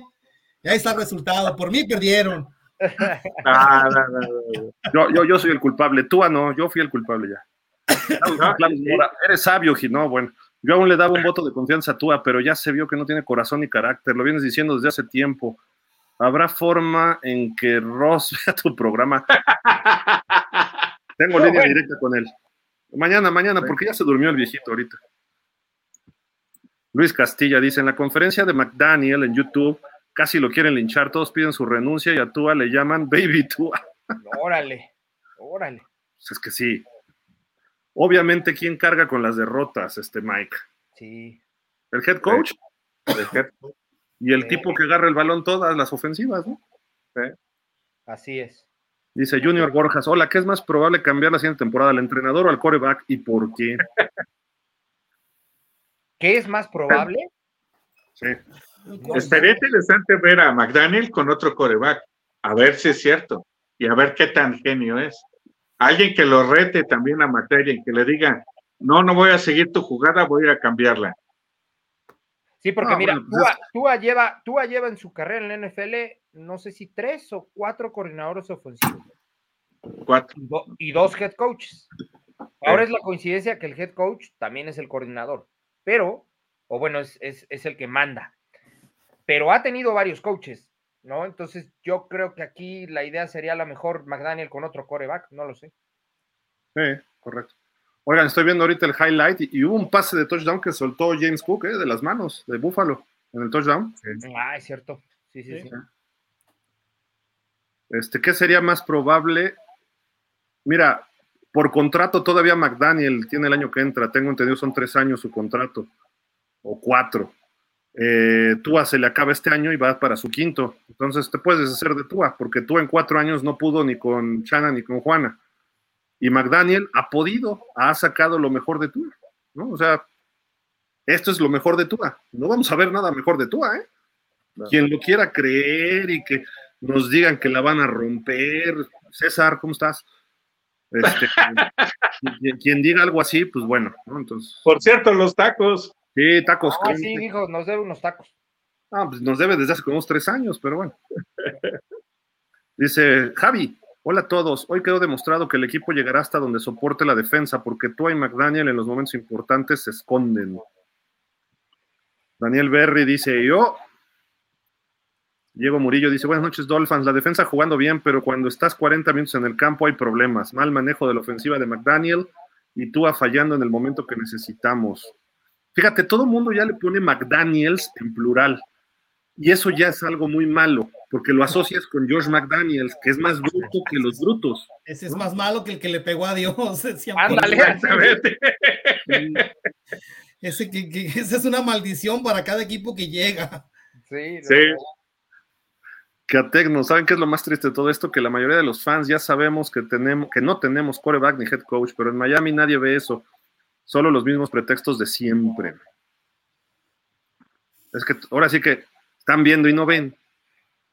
Rafa Rangel, saludos Dolphins. Diré lo más triste, ya nos, tenemos ya nos tienen acostumbrados. Nos hicieron como quisieron y no fue peor por tres entregas de balón de Bills. Allen hizo lo que se le dio la gana y Tua un fracaso. Dice Javi, tristemente me siento como Emanuel. Todo se derrumbó. Ahí se. Jorge Osvaldo Hermosillo, saludos a todos. Yo no sé qué partido vio Antonio. Todo. Ya, ya te, ya te este, enardecía. Todo se vale, todo se vale. Búfalo te dominó de principio a fin, 477 yardas, 38 de posesión. El resultado se quedó corto. Tua no transmite seguridad ni liderazgo. Manuel Antón. Ah, Antón, mira. Apareció. Antón. Dice, pésima forma de terminar la temporada y la peor forma de empezar los playoffs. Lesiones, desconfianzas y bajones de ritmo y de juego. Sí. O sea, nadie viene al programa, pero ahí están, escribe y escribe, ¿no? Sí, claro. Desde, desde la, desde No, la puedo comodidad entrar de su hoy, no voy a poder, estoy ocupado. Y mira, ahí está, comenta, Sí, comenta. desde, comodidad, Y Javi desde la también. comodidad No, ya del me voy a baño. dormir, ya es que no puedo porque me voy a dormir, Javi. Y mira, acá, aquí, aquí está ya. Y, y escriben, escriben desde la comodidad del baño. Entonces. ¿Qué, hacemos, Mike, Tony, con, Polo con ellos? ¿Los bloqueamos ya, así? No sé. No, este, Hay que nos mandamos, nos a la lista de reserva ya. Los mandamos ahí con, este, con Bradley Chop, ¿no? Ándale. Francisco Javier Roldán dice, empezar y considerar ir por un buen quarterback en el draft o en agencia libre. Hay que buscar eso. Enrique Ponce de León, muy bien, Polo. Tu análisis siempre muy acertado y muy centrado. gracias. Por lo menos un Ponce de León piensa así. Ah, no es cierto, Tony. No es Es cierto, tu primo. no es cierto, Tony. No es cierto, no es cierto. Es cierto, Tony, sabes que te un chingo. Oye, pues tam- también este Rodrigo, ¿no? De pausa. Ponce de León también. Ah, Ah, sí, sí. también es Ponce de León. sí. Dice eh, Javier Viruega, una derrota humillante, de vergüenza, lo más bajo, sin coraje ni personalidad. La verdad, otra década sin ganar ni avanzar, nada, nada, me siento muy, nada, me siento muy mal viviendo de recuerdos. Adiós, delfines. ¿Te vienes a los Ravens, Javier, también conmigo? Todos somos Ravens. Tú promoviendo a los Ravens. Oye, pues es el equipo que se ve más sólido ahorita, ¿no? Capaz de que yo Sí, soy el mala sí, suerte y empiezan a perder, ¿no? Eso es lo más villamelón del mundo, es irle al que va ganando. Ey, Sí, ey, ¿no? momento, desde 1996 yo le voy a los Ravens. Catecno dice, lo más triste es que los Patriots tienen un draft de locura y van a ir por Caleb Williams. Sí. Eso sí le dolió. Tienen la tercera selección, parece. Esperemos Bueno, que. aquí depende también de lo que va a hacer Chicago. Pero ellos ya tienen coreback. ¿Y qué tal si, pero no saben si va a ser el futuro o no? Pero no, están no pensando muy en tradearlo. convencidos, ¿eh? Eh, eh, eh, Este Justin Fields es el, es el Tua de Chicago. ¿eh? Exacto, eso es, no sabe Chicago si, se van a mandar, si lo van a mandar por ahí, si lo van a Para hacer los un fans, trade. para entonces, los fans, los fans lo ven así. Sí, ¿quién, quién sabe qué pase ahí, eh? Ahí sí está. Juan Carlos Barrera dice, hola chicos, listo para escupir a, la- a los Bills. Tua y Maguarrito demostrando que son unos fracasados. Tenemos que ir por coreback y head coach la siguiente temporada, sí o sí. Rafa Rangel dice, yo vi el mismo juego que Gil, con la pena, pero de vergüenza, qué mediocridad. Edgar Gerardo Martínez, al equipo le falta coraje y orgullo, como comentaban, y eso lo transmite el coach y el coreback a los jugadores. Fíjense que pudimos tener a Brian Dable, aunque ya estaba este, comprometido con los gigantes, ¿no? Pero los gigantes empezaron muy mal la temporada, ¿no? Y hubo Sí. escenas de Brian Dable pegándoles de gritos a todos. No hagas tonterías, ¿no? Ahí el hermano gemelo de Antón estaba furioso, ¿no? Y este, y de repente el equipo empezó a responderle. Yo volé. ¿Por qué Mac- McDaniel no pega de gritos? Porque yo creo que no sabe ni gritar, ¿no? Es que no es su estilo, no es su estilo. No, es que no es de estilo, Mike. O sea, la gente cuando se enoja, pues gritas, ¿no? Y más en un estadio. O sea, ¿por qué no bloqueaste? ¿Por qué no bloqueaste? ¿Por qué no hiciste esto? Agarra el balón, no seas burro, Tyreek. Tyreek se le cae un pase del touchdown y, y todavía pasa y le hace. ah, bien. Ándale, sí. ¿Qué onda? No, no sé. Sí. Ser Blue dice: el próximo sábado, con el clima y la experiencia de Chiefs, se ve muy feo el panorama. Arriba los Miami Dolphins. Víctor eh, Quintana, la defensa respondió, pero como ya nos tiene acostumbrados, la ofensiva no responde en partidos importantes. Yo me pregunto, ¿cómo fue que le ganamos a Dallas?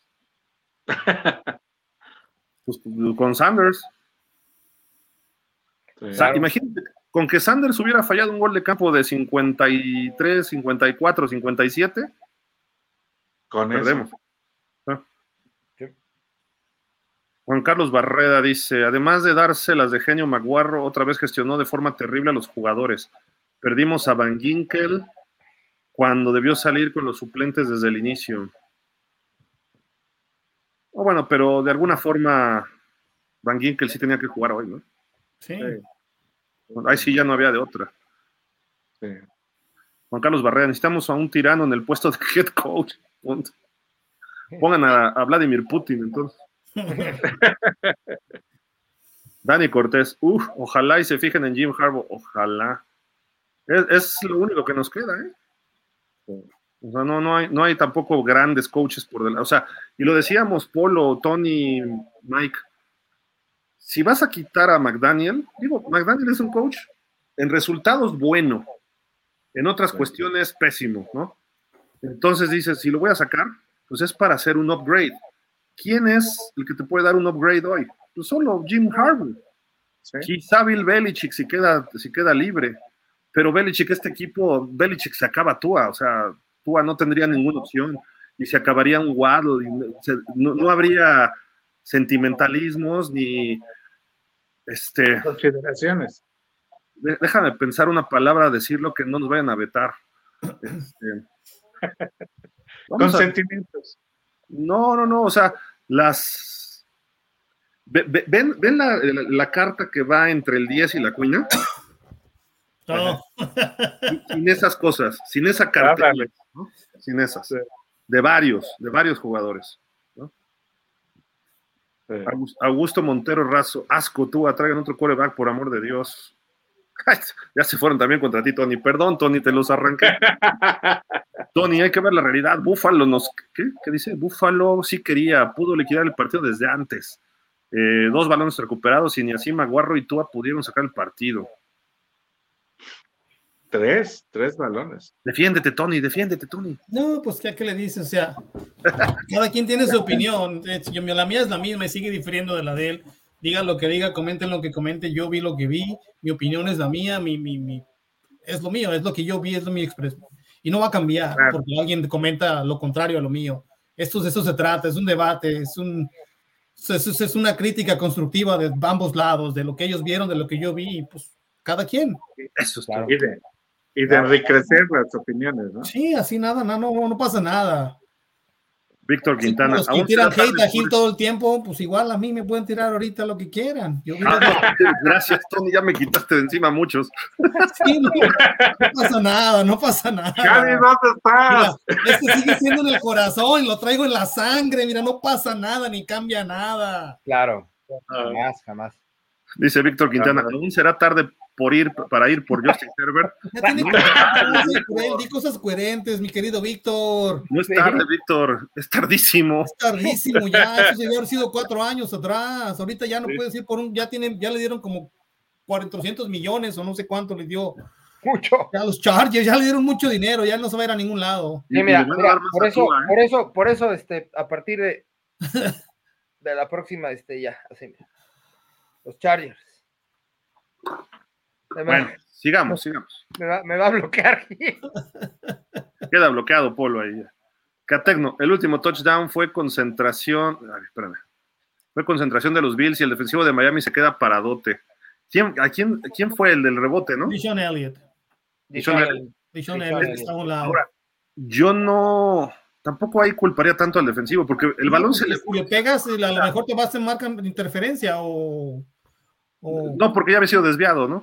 Sí, también tiene Le razón. podías haber dado un planchón y no pasa nada, ¿no? Igual, a Claro. la 100, pretendiendo Pero- que ibas por el balón. Ajá. Pero a final de cuentas tú ves el balón que se eleva y dices, no, pues ya salió, de repente cae. Así como que dices. ¿Sabes qué es lo que yo pienso que, que ha de haber visto de Sean? Que el balón iba, se iba, no lo iba a alcanzar, que pensó que no lo iba a alcanzar. Es que parecía que se iba hasta la tribuna, ¿no? Exacto. Dice acá Juan Carlos Barreda. Dice, también hay que cuestionar al viejito de Fangio si realmente se puede tener una buena defensiva por varios años con él al frente. Sí, Sí, Sí. se puede, sí se puede, más que pues, está muy, está muy en el hospital de. Hay muchas lesiones, pero, pero sí se puede. Y sí lo, se- cuando la defensiva se conectó y no estuvo tan, tan, tan mermada, se vio muy bien, se vio, se vio muy bien. Sí, yo coincido. Yo, para mí, lo que yo pienso es que, que, que me cae muy bien, es un muy buen jugador, pero hay que dar las gracias a, a Xavier Howard o hacerle un trade el año que viene, porque en este año yo no vi algún Xavier como el que vimos años anteriores. Se lesionó dos o tres juegos. y no hoy sé, no jugó. Hoy no jugó, ni las- el, el juego pasado salió en la primera, a la mitad del primer cuarto. Entonces, pues no, no, no. Ya, ya, ya, ya dio lo que tenía que dar. Muchas Y gracias. Vamos a tener, y vamos a tener una, una- un gran tema que resolver, darle o no contrato a Christian Wilkins. No, yo creo que sí se lo merece, Polo. Altibajos. Yo creo que ese, ese es lo de, es lo- de tema, lo- de lo de la defensa, de lo, de lo más salva, rescatable de esta defensa de la. Ese creo que no es tema, Polo. El tema sería Jalen Phillips, Jalen Waddle, no sé. sí. Pero Bueno, yo no, yo, yo Wilkins, si A Wilkins sí, a- páguenle al señor su dinero. Como Eh, diría Diego lo, Sanders, lo "Pay the pondrías, man". lo pondrías dentro de los mejores pagados de la posición, Pues no hay de No otra. a lo mejor entre los mejores, pero sí le, le daría algo con el que esté contento. porque no te va a aceptar menos de estar en el top ¿eh? 5. No hay de otra. No hay de otra. Es, es que él es el que mueve la línea. Zach Sí. Sealer ha surgido gracias a él. Claro. Sí. O sea, Zach Sealer es muy bueno, pero este, Raquan, no, perdón, este Wilkins. Wilkins es el que está ahí metido, ¿no? Exacto. eh, te tienes que deshacer de mi muchacho que hoy salvó el partido, Jerome Baker. Bueno, no salvó el partido, salvó la jugada. Jerome Baker, eh, porque está caro. Te tienes que deshacer de Ogba, que está caro. Sí. Te tienes que deshacer de Terron Ratero Amstead. Este, ese, es- desde ese es el año, primero que deberías de, que se debería, o, o lo haces un trade, no sé qué haces, pero Es que lo, lo tiene le- garantizado, todo. su contrato o lo cortas. Lo tiene garantizado, Tony. Este El año día, todavía está hace como, garantizado. El hace 24. como cinco, hace como cinco programas este, en, en, un- en una plática o en un martes, no me acuerdo, Gil y yo vimos ese contrato, Sí, yo no. creo que se debe acordar, y sí estaba garantizado el, el año que viene al full. Este. Entonces, él te va a decir, me voy, no hay bronca, o sea, mándame a mi casa, pues a mí me pagas. Tiene Sí. una opción de salida para el 25. Tiene O sea, para favorable a un, error gravísimo, gravísimo haber traído a este señor, gravísimo. Es muy Mira, bueno cuando, cuando, juega, juega, juega bien.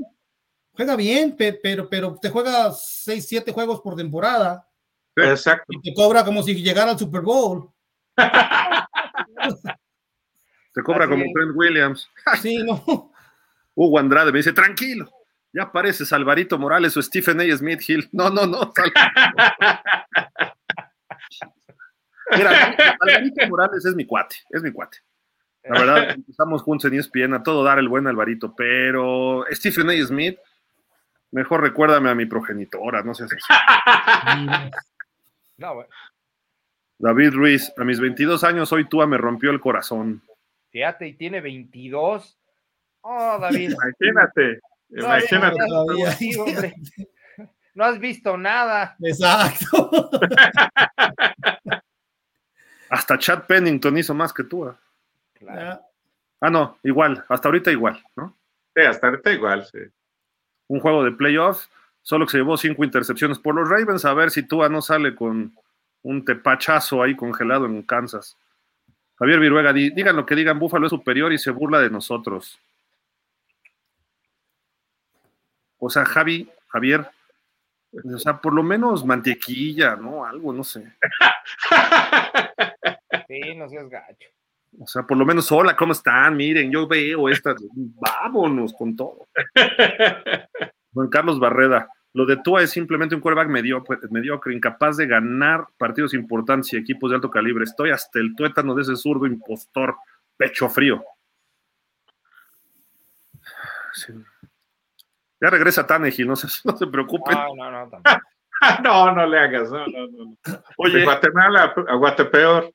Ah, no lo sé, ¿eh? con este equipo Tannehill, quién sabe qué pudiera hacer. Pero bueno, eh, hoy, hoy qué pasó, ¿no? Cuando estábamos viendo el juego de Titans, que de repente este, Tannehill hace una intercepción ahí en el centro, muy presionado, le intercepta a los Jaguars y comenta Fer, ¿no? Ahí pues, sacando a relucir su amor por Tua, dice, este, no, Tannehill siendo Tannehill, le dije, Tannehill haciendo un Tua, el año pasado hizo dos de esos. Y entonces él dice, no, no, no, es que lo tenía patentado Tannehill. Ah, bueno, entonces Tua hizo dos Tannehills de la semana pasada y ahora Tannehill hizo un Tua, o sea, están igual, ¿no? No hemos tenido quarterback desde Marino. Simple. Y, y el mejorcito que teníamos lo cortamos, Clio Lemon. Ah, no, ¿verdad? No, ¿qué pasó? Dani Cortés, aceptemos la realidad, estamos en la calle. Es que ese es el problema, Dani, no estamos en la calle. No estamos en la calle, ese es lo malo. Estamos con un pie adentro y un pie afuera, y más adentro que afuera. Pero los de afuera sí están. material para crecer. Sí, Mike, dale, dale, dale. Tienes material para crecer, o sea, tienes mucho talento disponible, mucho talento para explotar, pero no se le puede explotar como debe de ser. De acuerdo, de acuerdo, de acuerdo.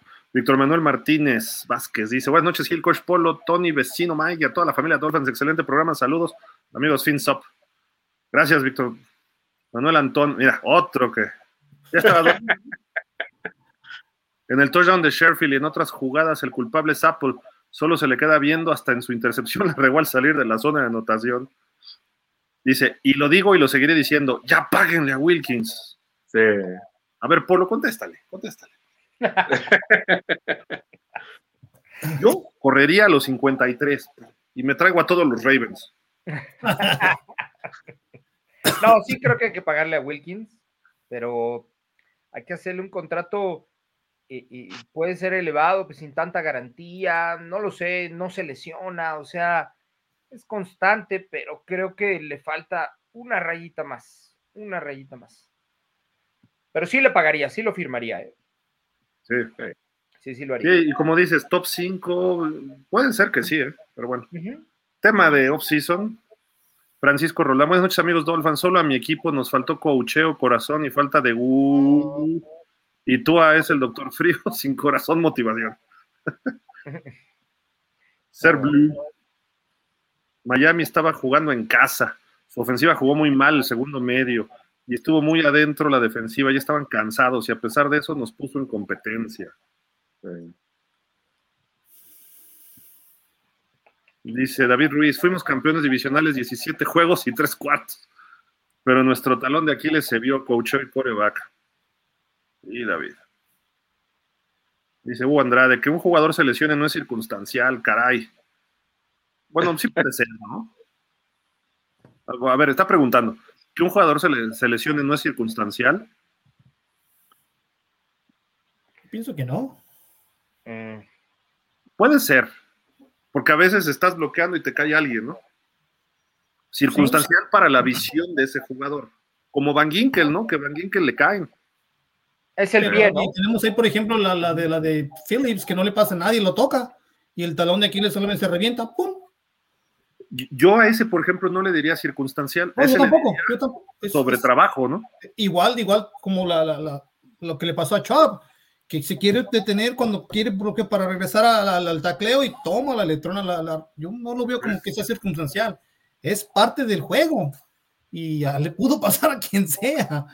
Claro. No sé cómo lo comentábamos hace un momento en el, grupo. Este, ¿cómo, ¿Cómo previenes este, las lesiones? Tenemos una lista de lesionados grandísima, pero ¿cómo la previenes? Jugando como Dion Sanders, sin taclear. Ahí está jugando Ramsey. Ahí está jugando Ramsey. El, partido pasado tenía el, bloqueo enfrente y le sacaba la vuelta. Entonces, pues, así está jugando Ramsey ahorita. No, lo, no lo puedes prevenir, Tony, pero sí lo puedes compensar con una buena profundidad. O sea, con, con un, buen con una jugador, buena profundidad. con un buen jugador de profundidad que, que ante la lesión tengas al sustituto correcto. Ah, no, claro, absolutamente de acuerdo. Así están los Ravens o así está Buffalo. Así Buffalo están los está Ravens. con su defensa. Así están los Ravens. Tienen al siguiente que entra y entra igual. Es casi tan bueno como el que está adentro. Exactamente. Y nuestra profundidad, este, eh, Duke Riley no es No, ni Ese es medianamente muy bueno en igual. equipos especiales. Yo sí, pero, pero como Este- linebacker, no, no, no. Este chico que tuvo que entrar hoy, este, ¿cómo se apellida? Goody, Good, Goody o Gold. Cam Woody. Ujú. Cam. Woody, este, tampoco es. No, ni está muy chavo. medianamente Sí, no, no, no. En ningún sentido. Digo, Melvin Ingram le hizo un sack impresionante a, a, a, a Josh Allen pa- para no tener ritmo, ¿no? Pero no hay profundidad en nuestro, en, en nuestra, en nuestro jugador. Y la Apple no es la profundidad ni de Jalen Ramsey ni de Xavier Howard. No, no, ni de Xavier Howard. Ni Braxton Berrios, la de la de Tariq Hill, y al único que puede hacer las veces de Waddle lo tenemos eh, lesionado. Y en, en fin, Completamente de acuerdo. ¿Cómo lo haces con profundidad? Ahí tengo un buen ejemplo de profundidad, a lo mejor contratado de última hora, pero bien pensado. Los Browns están en quinto lugar de la conferencia, gracias a un coreback que todo el mundo ha dado por muerto, pero que hace un play action divino, ¿ok? Y que los ha puesto en su lugar. La ofensiva número o considerada número uno de la liga calificó de lágrima en sexto lugar, dígase nosotros, ¿ok? Todo lo que apuntaba hace dos semanas estábamos a punto de ser el número uno sembrado de la conferencia. Hoy estamos en un sexto lugar, gracias a que tuvimos una serie de juegos contra Gigantes, los Commanders, Carolina, que eran ganarse sí o sí, y a un 70-20 completamente disruptivo eh, eh, que nadie se imaginaba. Entonces, eh, pasar de ser el, número uno en el Power Rankings, llegamos a estar en el número uno, estamos en el número seis, apenitas. No vamos a recibir un playoff en casa, pero jamás en la vida. Y el equipo que hace cuatro años, perdón, que hace cuatro semanas estaba casi casi en la lona, los Bills, hoy son campeón de división y el número dos sembrado. Josh Allen tuvo tres cuartos pésimos, pero en el cuarto cuarto sacó el juego. Entonces, es así, es así de, de simple. Entonces, pues bueno. Y, y además, si no le funciona el brazo, con las piernas lo saca, ¿no? El juego. O sea, es un tipo que tiene esa dualidad. Eh, sí, bueno, yo iba a agregar algo, pero ya se me olvidó. Mejor sigamos, porque ya. Rafa Rangel, nada más hicieron 200 yardas más que nosotros, casi el doble, 19 minutos más de posesión del balón. ¿Y no los dominaron? Le faltó decir Tony. y que Tony se queda. En el marcador, en el marcador. Exactamente. Son siete puntos, es un touchdown. Carlos Cárdenas, y para acabarla se lesionó Van Ginkel y un tal Goody. Algo así, solo queda Ugba e Ingram de pass rusher, no hay más para presionar al coreback. Eso sí está preocupante, fíjate. ¿eh? Sí. Sí está preocupante para la semana que entra porque no sé qué va a hacer Greer esta, esta semana, si ya esté hablando para ver a quién puede traer o qué puede hacer. Pues o- yo creo que, yo creo que eh, no es exactamente la posición nominal, pero cada vez veo más cerca a Doma Kensu en el equipo. ¿Para sacar a quién de la línea? No, pues a lo mejor lo metes de Roger. Cambias Hoy- a 4-3 ya. Hoy hubo un momento en el que estuvieron tres frontales, estaba el Raekwon Davis, eh, Zach Sealer, este, Christian Wilkins y nada más estaba Van Ginkel. Con mano en tierra, con mano en tierra, el, el rusher o el ala defensiva del lado, del lado opuesto que era Zach Sealer y nada más un linebacker externo. Eso es defensiva 42 o 43. Tuvieron, que, Sí. adaptarla. Tuvieron que adaptarla y lo mencionaron la semana, en, en esta semana, bueno, ahora sí ya la semana pasada. Es lo que pone Mauro, qué bárbaro. Mauro Alejandro Monroy. Al ver el juego de hoy me sentí como en clases cuando le digo a los estudiantes, ¿para qué quieres pasar si no sabes? Ah, bueno. Es lo mismo, ¿para qué los playoffs si no tienen equipo para ser campeones? Show me the money, es dinero, todo es dinero, hombre. O sea, no sé, luego les prometo en la semana cuál va a ser la compensación por estar en- para los campeones divisionales, era más, o sea, se van a llevar más lana los Bills que los Dolphins. Ni siquiera ambiciosos por dinero, o sea. Sí, sí, sí, sí. Juan Carlos Barreda, el- un equipo es el reflejo de sus líderes, en particular de su head coach, y el nuestro es un blandengue que solo le importa ser cuate de sus jugadores. Y, y, más allá, ¿eh? Obviamente tienes que ir desde la cabeza, el dueño. Sí. Stephen Ross no sabe lo que está haciendo en fútbol americano. Sus otros negocios, no sé, supongo que es muy bueno. Pero en fútbol americano nunca ha tenido una idea concreta. Tenía a Tony Sparano de coach y ahí se va a entrevistar con Jim Harbaugh, que le costó que lo vieran como el peor dueño del momento. Tuvo que regresar y darle una extensión de contrato a Sparano para cortarlo al año siguiente después de dos partidos, ¿no? Entonces dices, a ver, no sabes. Ok, ya aprendió y él dijo, ya aprendí cómo se maneja la NFL. Luego, ¿qué pasa?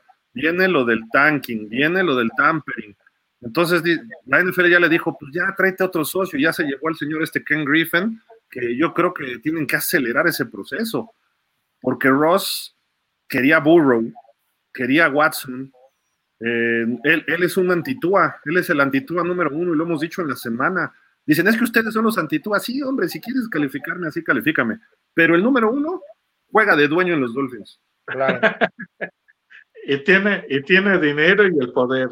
Y ahorita que debería decirle ya hasta aquí, a ver si no se arruga, ¿no? Porque parece que es Contreras el señor Stephen Ross, ¿no? Cuando debe hacer las cosas no las hace y cuando no debe las hace, ¿no? Entonces esperemos que ya diga, ¿sabes qué? Tú ya me harté de Tua y que el año pasado le puso presión a McDaniel. Si no le ganas a los Jets, te vas. Ahorita es, si no le ganas a Kansas, te me vas, ¿no? Así, así de simple. ¿Por qué? Porque mi amigo Jim Harbaugh lo voy a traer. Y si regaste el tepache con Jim Harbaugh una vez, pues ahorita lánzate con todo. Háblale a su agente y dile, ¿sabes qué? No firmes hasta que no sepamos el resultado de Miami, Kansas. Entrevístate con quien quieras, pero no firmes. ¿Por qué? Porque yo te voy a dar lo que, lo que tú me pidas, lo que me pida Harbaugh se lo voy a dar. ¿Para qué te quieres ir a los Chargers si ese equipo está, tiene un maleficio? que bueno, ya he pensado que nosotros también, ¿no? Pero bueno. Dice Enrique Ponce de León, yo tampoco coincido con que fue dominio de Búfalo. La primera mitad fue de Miami y la segunda de Búfalo. El problema es que a Miami no le alcanzó con lo que hizo en la primera mitad, con todo y las dos intercepciones y un fumble. De hecho, el fumble fue en la segunda, ¿no? Sí, en la segunda, sí. Carlos Cárdenas y Ramsey también mal juego. Se salvó de que le anotaran un touchdown en su cobertura por mal pase de Allen, pero no se vio un Ramsey que alardea tanto. Lo voló, lo voló Allen. ¿eh? y hay otra también donde se le, se le va feo este Estefón. Sabes que Estefón Dix es de los mejores receptores de la liga. Que este año ha estado medio intermitente, sí, pero sí. Marco Beta dice: ¿Cuántos años pasarán para ver a Dolphins en el Super Bowl? Depende. Porque cada año la NFL les da boletos a los equipos. Es como un 1% del boletaje. Entonces tú puedes ver Dolphins en el Super Bowl. Se los reparten entre jugadores y los, los que tienen ahí boletos para toda la temporada. Sí, de veras, de veras. ¿No te acuerdas que hace varios años el coach de Minnesota, Mike Tice, de repente encontraron que sus boletos que, él, que le asignaron a él del Super Bowl, no llegó a Minnesota, obviamente, pero estaban en reventa? Ajá el coach que tiene dinero y todo lo revendió. Dice, por Dios. Híjole, Marco, buena pregunta. ¿Cuánto tiempo le ves, Tony, para que Miami regrese al Super Bowl? Uy, no sé, Gil. no, no tengo la bola de cristal, ojalá y tuviera. Pero no, no. No sé, no te podría. Es que nada, pues, imagínate si alguien pudiera decir, no, es que se va a llegar mañana o en este, este año, pues está difícil. No te puedo decir, los Ravens llegan al Super Bowl este año. Es que sí, pues, pero no me, no me hubieras dicho eso a principio de temporada, ¿sí me entiendes? Yo te lo dije, yo lo dije. A ver, hay que ver los videos, sí, hay que ver los videos. Di un número, el, de tu jersey, cuatro años. Sí, va, cuatro años. ya, no me deslata, dices casi. ¿Cuántos años le das a los Dolphins para llegar al Super Bowl? ¿Con Mike McDaniel, con Tua o sin ellos o con quien sea? Si se toman medidas este año, yo pienso que en tres años ya estamos en el Super Bowl. Si no se toman medidas, olvídate, vamos a pasar cinco o siete años y vamos a seguir igual. Se acaba el ciclo de cuatro años normalmente, ¿no? Y ahorita se cumple estos cuatro años. Tienes que tomar medidas fuertes para los siguientes cuatro. No necesariamente, y, y por ejemplo, también alguien en Twitter ahí nos estaban diciendo, nuestros amigos de Miami Dolphins MX, nos estaban diciendo que es que es empezar desde cero. Y le dije, no, es un upgrade. Si tú sacas a McDaniel y traes a Jim Harbaugh, es un upgrade. O sea, elevas el nivel de calidad nada más en cocheo.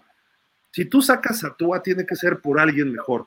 Si tú sacas a Van Ginkel, tiene que ser por alguien mejor. Si no, ¿para qué lo haces? ¿No? Quédate igual y vas a seguir teniendo lo mismo. Por ejemplo, cuando llegó Tyreek, no teníamos un receptor de ese nivel. Terron Amstead, pues probablemente fue buena contratación en su momento. Y ahorita, dos años después, lo vemos mal por las lesiones, etcétera, pero era una buena opción. Bradley Chop fue buena. Eh, en fin, o sea, hay que, hay que, Jalen Ramsey se ha visto bien. Entonces, empiezas a. ¿Qué haces? Un upgrade. ¿Es necesario un upgrade este año? ¿En qué posiciones? ¿Línea ofensiva? ¿Sí? General Manager. Ah, no, bueno, sí. Esa es la, la, la Sobre todo primordial. ¿En cuál? A mí, a mí, este, este, este año sí, sí me decepcionó mucho, mucho este, las decisiones de, de Greer. Mucho me decepcionaron. Bueno, la única que me fue la de, la de Fangio y la de Ramsey. De ahí más, no. ¿Para qué trajiste a Claypool? ¿Qué nos que ha hecho en los... ¿Cuánto tiene jugando con nosotros? ¿Cinco juegos? ¿Seis juegos de que lo trajeron? ¿Qué ha hecho? ¿Tres pases? ¿Tres catches? Una cosa así. No lo involucran. Muchacho. No le das juego. ¿Para qué lo quieres? No tenemos un Tyrant de peso realmente que digas, wow, ese muchacho, mira, no. Entonces, para mí, ese, ese, ese es Greer por ahí empezar. Y para, si me lo preguntas, era por el dueño que ojalá y le hubieran forzado a vender el equipo. Sí. Yo creo que sí lo forzaron, la, pero... El periodo de, de, de, de, dueño, como de dueños más mediocre en la historia del, del equipo. Uh -huh. La época de Steven Rose al frente del equipo como, como cabeza, como punto sí. de... Es la, la, la, época más mediocre del equipo en, el, en muchos, en, en, la historia de la, de la franquicia. De acuerdo. Sí, no, totalmente de acuerdo. Este, Los okay. últimos años, desde que contrató a, a Flores, pues sí, tuvimos play, un playoff aquí, y buenas temporadas, dieron buenos juegos y ganamos, y seguimos en lo mismo. Pero yo pienso que el, que el, que el cambio real tiene que venir de ahí, en, en nuestro, en nuestro general manager, estrella. Mira, yo, yo, yo lo veo muy simple, ¿eh? y me, si me preguntas quién para gerente general, o Thomas Dimitrov o Scott Pioli, o los dos. Scott Pioli lo pones de vicepresidente y pones a Thomas Dimitrov de gerente. ¿Quiénes son? Para mí, más, más, más, más que nada, si, si de, de, independientemente del resultado contra Kansas City, este, si yo me lo este, para mí sería el cambio primordial. Si, si, si perdemos a, las, a los al día siguiente, en la mañana, das la conferencia de que muchas gracias, Chris, y no te, te agradecemos tu tiempo aquí con nosotros y adiós. No, voy, a tener, voy a tener ahí atrás al otro. Ve lo que hicieron los Chargers. Se fue sí. Staley y se fue Tom Telesco, el gerente. Sí. En la misma acción. Gracias a los dos, ahí nos vemos. ¿no? Eso podrían hacer en Miami. Pero necesita el señor Ross que se le acerque Marino y le diga, ya está, como, como decían por ahí, es tiempo, es tiempo. Ya, ya, ya, ya le llegó su tiempo. Ya fueron, este, ¿cuánto tiene como gerente? ¿Seis años? Sí, por ahí por ahí, entonces no, no veo mucho cambio en el equipo. Tenemos chispazos y cosas así, pero de ahí en más, pues, pues no. Aquel, yo creo que el único home run que metió, si lo pones como beisbolista, fue el trade de, de Larry Tunsil. Que nos sí. dio todos los picks que nos dio, y de ahí el muchacho como que le pusieron a batear y out, out, out, out, y no le pegaban a los, no le han pegado a los, a los, a los picks. Para mí ese es el, el número uno que se, te, te, tienes que ir ya. Sí, yo coincido, Tony. Al final de la temporada, independientemente si le ganamos a, Kansas y llegamos al, al, siguiente juego, como lleguemos, este, muchas gracias, Greer, este, muy amable, te lo agradecemos. Fíjate, de, hemos tenido de gerentes gente que no tenía experiencia como gerente o en altos puestos ejecutivos. Hemos tenido de head coach puros asistentes que vienen creciendo o que no habían tenido oportunidad. El último head coach que estaba comprobado como head coach en la NFL era Jimmy Johnson. Dave Wanstead ya había sido head coach de Chicago, pero se quedó porque lo trajo Jimmy Johnson. Digamos que es la misma colita. Sí. De, desde ahí, ni siquiera Saban, Saban nunca había sido head coach de la NFL, solo asistente. Había sido head coach colegial y campeón. Cam Cameron, asistente eh, Joe Philbin, asistente, Adam Gaze, asistonto, eh, Brian Flores, asistente, Eh, este cuate ni siquiera había sido coordinador más que un año. O sea, ni siquiera había tenido tres, cuatro años y dijeras, ay, tenía la ofensiva número uno. Era el chalán de Kyle Shanahan. Era el recoge balones en Denver. Era el cuate que tuvieron que echarle la mano porque ya se andaba yendo por el lado equivocado de la vida hace varios años en Houston y en Atlanta. Entonces dices, ¿cómo es posible que elijamos este tipo de coaches? Y luego hablas de Greer, que sí tiene una formación larga en Miami, pero dices, ok, a lo mejor se ganó el puesto. Pero ya que estás, o sea, es como nuestro presidente. Luchó 12 años por el puesto, pero ya que llega, rega el tepache, ¿no? Entonces dices, no, pues a ver, no funcionó. Sí, sí, tuvo sus, ha tenido sus aciertos Sequilla Capper, pero muy esporádicos. ¿Quién, el presidente? No, no, el, otro, el, el, Ah. el, el, el, no, presidente, pues no. Sí, no, pues que ustedes ya lidian con él, yo no. El tuyo también anda muy malito, ¿eh? O sea, Mire, muy mal, muy mal anda por acá el, el, el- tu el- prime minister, ¿no? Este, sí, no. ya comentario al margen. Les recomiendo un libro que se llama El principio de Peter. Y es, habla de esto precisamente, de cómo una persona que se va desarrollando en una empresa llega un momento a su techo y cuando nombras a alguien inadecuado como gerente, no te va a dar los resultados y va a estar incapacitando toda, a toda tu estructura. Sí. Ese, ese libro es buenísimo, se lo recomiendo a todos los empresarios o que están en el ambiente empresarial. Excelente. ¿Cómo se llama? El principio de Peter. Señor Ross, principio de Peter. Dice que Tecno, para tener muchos lesionados en la defensa, Fangio se lleva los aplausos esta temporada. Eh, Dice Mauro Alejandro Monroy, espero que esta temporada sin campeonato obligue al dueño a buscar otro gerente general, otro coach y un coreback de peso específico en momentos donde hay que tomar decisiones importantes. Dice, ¿y Miami es el favorito de los equipos para llevarse a Jim Harbaugh? No, porque si no es Harbaugh, ¿quién más podría ser? Esa es la bronca. Esa es la bronca. O sea, dices, voto por Xochitl o voto por Claudia, Dios mío. Me quedo con el que está, ¿no? Sí. Enrique Ponce de León Gil. Sí está hablando con mucho coraje, pero a pesar de todo, McDaniel ha sido el único que nos regresó a playoffs desde hace mucho tiempo, pero sí, aún le falta mucho para ser un head coach completo. Perdón, Enrique, discúlpenme, pero es que hoy, hoy sí. Me hizo enojar Tony. No, no es cierto. Este, no, no, no. Sí, No, también- pero, pero mira, falta de creatividad hoy con, con McDaniel en, en la segunda mitad. Mucha falta de creatividad a la ofensiva. es que de- desgraciadamente mi, mi enojo es porque es de esas veces que dices, ya lo sabía, ¿no? Y lo vengo diciendo de tiempo atrás y repito como empecé, yo quería estar equivocado en esto, ¿no? Y a lo mejor por eso de repente decía, no, es que tú así, miren, haz esto, y McDaniel, hay que darle el beneficio de la duda. No, ¿Cuál beneficio de la Ya. O sea, si no se lo diste a Flores, que era un verdadero gente de fútbol americano, no se lo voy a dar a un niño Madden, ¿no? Como Mike McDaniel. Yo necesito un coach hecho, y derecho, como Harbaugh, como Belichick, como Andy Reid, como el otro Harbaugh, hasta Mike Tomlin, fíjate. O sea, por lo menos es gente de fútbol. Con mucha suerte, por cierto, ¿no? Mm. Hasta el de Dallas, este Mike McCarthy, este, ni se diga Kyle Shanahan. O sea, no, no, no, no cuadra en ese, en ese aspecto Hasta. Sean McVay, que es de los más bueno. nuevecitos, Sí. es muy bueno. Sean y es McVay. joven. Y es joven.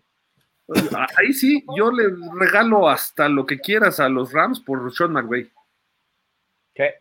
Porque el cuate tiene 35, ya tiene un Super Bowl ganado y uno perdido. O 36, no sé qué edad tenga. Si lo contratas 10 años y le das 20 millones de dólares, el tipo se va a estar de 55. Y en 20 años, ¿cuánto te va a dar? Te puede dar 4 o 5 Super Bowls en 4 o 5 generaciones distintas, ¿no? Sí. Digo, a lo mejor en algún momento va a tener sus bajas, pero dices, órale, va. Con alguien así te la juegas, pero no con alguien como McDaniel. Sí. Dice Carlos Cárdenas, hasta Love en su primera temporada como titular tiene más producto de gallina que tú, a pesar de comer vaca, banca, perdón, varios años y ser criticado, hoy llevó a su equipo de playoffs y jugando muy bien. Eh, En su primer año como titular, fíjate. y el mismo equipo que no pudo llevar a playoff el año pasado, Rodgers, ¿no? Exacto. Exacto. Nada más. Ahora imagínate si le ganan los Cowboys. Eh. Y es viable, ¿eh? que Dios quiera. Es posible.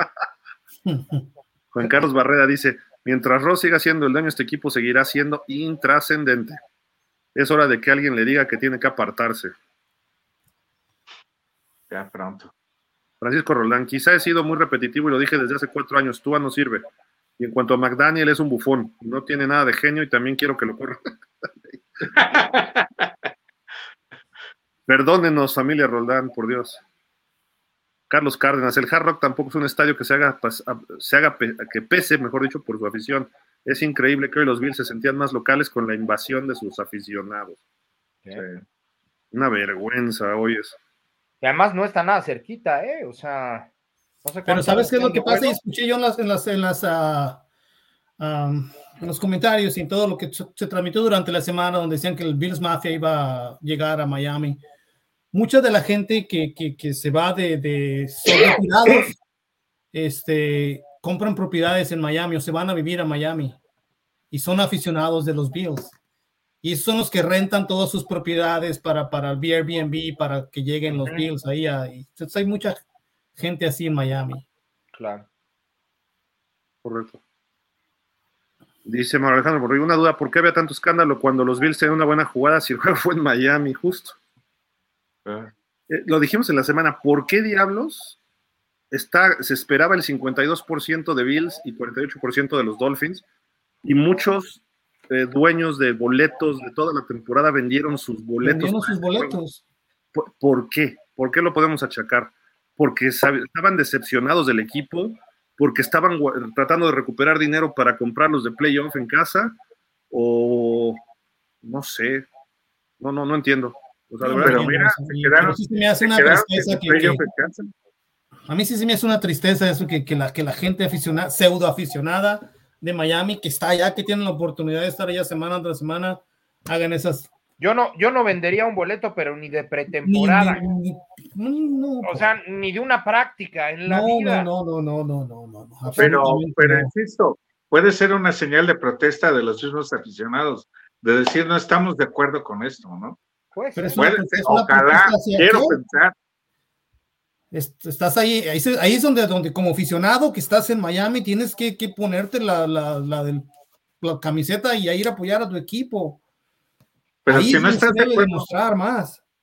Pero si no estás de acuerdo en cómo está llevando el equipo McDaniel, en las decisiones que está tomando, en las decisiones que toma Greer, tienes que manifestarte de alguna forma también. Que se vayan al Zócalo a hacer sus cosas, pero que sigan yendo a apoyar. Ah, bueno. Ya, ya, ya, ya, ya deberíamos un poquito. yo empecé, yo lo sé, yo empecé. David Ruiz, Allen jugó tres cuartos pésimos, pero un buen cuarto. Ve sangre y va con todo. Y Tua no es eso. Tua dice que es su culpa y no veo mejoría. Gil, dice Roberto Carlos Nazar. Gil, amigos, chequen la diferencia entre Tua y el coreback de Texans. El muchacho ayer sacó el juego. Sí, ellos Stroud. Así es. Sí. Jorge Andría Sí, ¿verdad? ¿Lo pronunció bien? ¿Andría? Sí. Perdón, no había escuchado tu apellido, espero pronunciarlo bien, pero bueno. Hoy no podemos debatir ante todos los que nos criticaron de no ganar a rivales buenos. Dice Roberto Carlos Nazar, ahí hay jugador franquicia en Miami, no. Catecno dice, siguiente año perder 14 juegos y va y tú a Tanga Bailaba. no, bueno. Dice Mauro Alejandro Monroy, si la derrota en Kansas garantiza una reingeniería en Miami, entonces que pierda, pero no sabemos si los cambios se presentarán. Totalmente de acuerdo. Esto es la incertidumbre. Sí, ¿no? Y, les da frío, ¿eh? En Dallas, en San Francisco, que son equipos que han sido ganadores recientemente y a lo largo de los años. Ahí no se tientan el corazón. Si pierden en primera ronda de playoff y feo, adiós, vámonos. Si ocurre en Pittsburgh, toman decisión. Pittsburgh nunca ha corrido un coach, pero toman decisiones radicales a nivel administrativo. Y sacuden al equipo con regañizas y, trabajan bien y llegan nuevos jugadores y, a ver, ponte las pilas, haz esto, haz lo otro, haz aquello y responden. En Nueva Inglaterra había una línea, el Patriot Way. Podrá ser tramposo, lo que quieran, pero funcionaba. ¿no? En Kansas con Andy Reid, antes en Filadelfia. Hay, hay, hay cosas que funcionan. Y en Miami, pues les da frío, les da frío hacer que funcione o tomar decisiones. Y cuando las toman, es que yo, yo lo que digo es que el señor Ross y los Dolphins son de esos que tienen tanta mala suerte que cuando se tiran al pajar se entierran la aguja. ¿no? de veras. ¿No? El señor Ross, ay, voy a hacer esto, se tira al pajar, se entierra, o cachan haciendo la trampa. ¿No? Eh, Entonces dices, por Dios, pero en fin. Ah, Francisco Roldán nos dice, y también preparé mi día, un gran día de triunfo y lo único que me dejó muy satisfecho que aún con todo mi defensa mayugada y muchas lesiones, se rifó con un gran juego. Otro. Señor Roldán, por Dios, 470 yardas no es un gran juego defensivo. No, no, 26 primeros y 10. 345 yardas por aire. Cuando Miami es, hace eso a la ofensiva, estamos, wow, qué partidazo, ¿no? Pero si no lo hacen a nosotros, entonces no, no cuenta, ¿no? No, la verdad nos hizo pomada Búfalo. Lo que pasa es que fallaron en el momento clave. Si no, hasta nos apalean como los Ravens. Y qué bueno que fallaron. Sí, Sí. Y, y hubo aciertos de Miami también. Ojo, no nada más es que fallen ellos, también hay aciertos de Miami defensivos. Pero te mueven el balón como quieran, pues no. David Ruiz, no, Wilson ni de locos, ese tipo es malísimo. Es que está chavito, David. Tienes 22, no lo viste hace algunos ayeres. Eh, Russell Wilson tiene mucha calidad. sí. Le falta un buen coach. Tuvo un buen año, ¿eh? Con Denver. Sus números son muy buenos para lo que tenía en Denver. Sí, ¿Y por qué lo sentaron entonces? para protegerlo porque lo van a Cuestiones de contratos. cuestiones de Para billete. que no se lastime y valga Para que no se lastime, algo. le tengan que pagar. Así es. Alejandro Monroy, ¿no fue más culpable Marvin Lewis que Andy Dalton en Bengals? Te dicen Polo. Los dos iban de la mano, ¿no? claro, claro, claro. Sí. O sea, ¿quién fue más culpable, Belichick o Brady, del éxito de los Pats? ¿Quién fue más culpable, este, Gary Kubiak o Peyton Manning en los Broncos? O antes con Tony Dungy. Los dos, es que es, tienes que, es un equipo, pero las cabezas siempre es el head coach y el coreback, ¿no? Hay pocos casos donde, donde el coreback es, un tanto cuanto más responsable. Eh, No sé, Tom Brady en, en- en los, en los bucaneros de Tampa Bay, y podrías decir que es atribuible más en su mayoría a él, ¿no? Lo mismo Peyton Manning cuando estaba en, en los Broncos, o sea, pero ya es la madurez del jugador la que de alguna manera ahí se impone. Pero mientras van de la mano o están jóvenes ambos, sí es coach y, y coreback, sin duda. Dice doctor Orozco Moncho, creo que la defensa con tantas bajas hizo gran trabajo, nos mantuvo en el partido. Bills hasta el tercer cuarto iban abajo y el regreso de patada les dio el momento del partido y ofensiva. Su, nos su siguiente nos anotan, ¿no? Sí, nos anotan y la defensa nuevamente para en cuarta y así de fácil Tua tuvo su momento y de grandeza y nada más no pudo y eso es lo que más me preocupa. Pero vamos Dolphins a ganar a Kansas. Ok. Rafael Rangel, hijo, si Miami le gana a Kansas City, nos va a caer la maldición de Tua Forever, por favor, no. Ah, bueno. Dice Omar Soto, Gilardo, tengo la razón absoluta, la verdad absoluta. Coach Sillón, Russell Wilson cree que es su solución. No sé qué liga ver, Russell Wilson es un asco, le voy a San Francisco, pero es bien divertido verlos. Gracias, gracias por vernos y gracias por tus comentarios. Tú no tienes la verdad absoluta, la tengo yo. No sé por qué lo No, de Claro. veras. Qué cosa. Además, ¿sabes qué? Además, ¿sabes qué, Omar? Digo, en este programa, eh, eh, con, con ese comentario un poquito este, burlón de tu parte, eh, si, si, si pretendes faltar el respeto a uno, pues de alguna manera le, le faltas el respeto a, a todos. ¿no? Gil- Gildardo, cuidado, jugó, jugó fútbol, fútbol americano, Tony también, Miguel también, y un servidor también. Y en el caso particular, si hacemos extensivo ese comentario, ahí sí creo que te equivocas, Omar. Y no lo digo a título personal, pero en este caso se aplica yo, rara vez hablo, hablo de mí, pero yo tuve la oportunidad de ser 15 años eh, coach al más alto nivel, ¿eh? Coaché Liga Mayor seis años de mi vida y tuve la oportunidad incluso de jugar con, con dos jugadores del NFL Europa. Entonces, aquí no hay ningún coach de sillón, ¿eh? Esos son los que nos han tirado, Polo. Son, son todos los envidiosos. acomplejados, los que mencionamos al principio. Exactamente, es, es complejo, Maraquito, sabes fútbol americano y no soy sabelo todo, pero sí me puedes hacer cualquier tipo de prueba y lo digo, con, busco hacerlo sin arrogancia, ¿eh? con cierta humildad, este, y, te la puedo responder sin ningún problema. ¿eh? Entonces, si lo que pretendes es tratar de hacernos un poquito menos el que, el que se acompleja o el que suena acomplejado eres tú, porque ese, ese concepto de coaches de sillón es una verdadera estupidez. Entonces, bueno, eh, gracias por vernos, la verdad es que está padre, nos genera rating y te agradezco, está padre que, que nos comentes por qué haces de este programa todavía más. No, mira, y se divierte. Más divertido, más divertido. Y se divierte, qué bueno. Mira, somos coaches de sillón, pero divertidos, ¿no? Exactamente. O sea, por lo menos somos unos bufonzazos, ¿no? o sea, eso sí, ¿no? Y, digo, pues obviamente el haber trabajado cuatro años para los Dolphins, haber entrevistado tres veces a Marino, dos a Shula, dos a Jim Johnson, ver partidos en vivo desde la cancha y eso, pues a lo mejor no vale nada y por eso me regreso a mi sillón a, criticar desde. Así, haber cubierto 24 Super Bowls, este, haber ido a los juegos en Europa, en México, cubrir la Liga Canadiense, la UNEF, haber jugado hasta no jugué Liga Mayor porque pues eso es para hombres, yo no, yo soy bien coach de sillón. pero jugué en intermedias libres, en este semiprofesionales, etcétera. Eso no sirve, no sirve. O sea, obviamente esto no, no es así. Yo por eso, pues, no digo nada. lo que hablas, no, no, cuando te critican a las personas, pues es de gente chiquita. Cuando hablas de temas y hablas de conceptos, eso es de gente grande. Entonces, dinos qué conceptos para poder considerar tu opinión, De ti, de todos los que nos critican como personas, ¿no? Está bien, no problema. Luego que, que, dicen que si me estoy quedando calvo, pues sí, tengo 51 años. Luego que si dicen que si tengo los ojos verdes y que si soy un fresa también, pues sí, soy, sí lo soy. O que si soy fifi, sí, sí, sí. Lo que digan, no pasa nada, ¿no? Pero bueno, eh, venga, pero no ataquen a la persona. Hablemos de temas de fútbol. Exactamente. Omar, como tú sí sabes, entonces dinos por qué soy la verdad absoluta.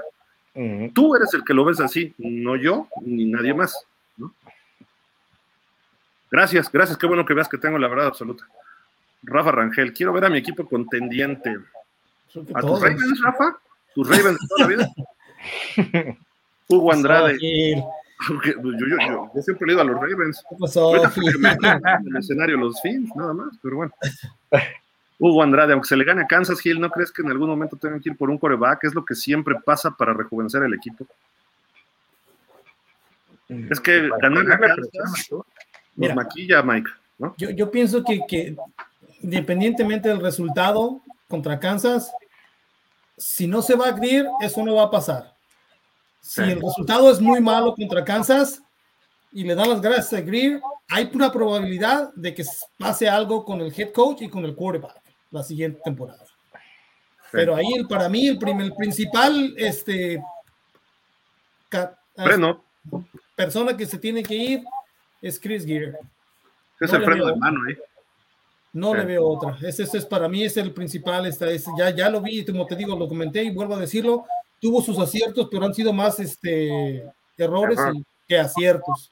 Oye, Mike, pero no te da coraje ver un equipo como Green Bay. Tiene a Brett Favre y en el draft van por Aaron Rodgers. Tienen Aaron Rodgers y en el draft van por Jordan Love. Y nosotros tenemos a Tua y vamos por Skylar.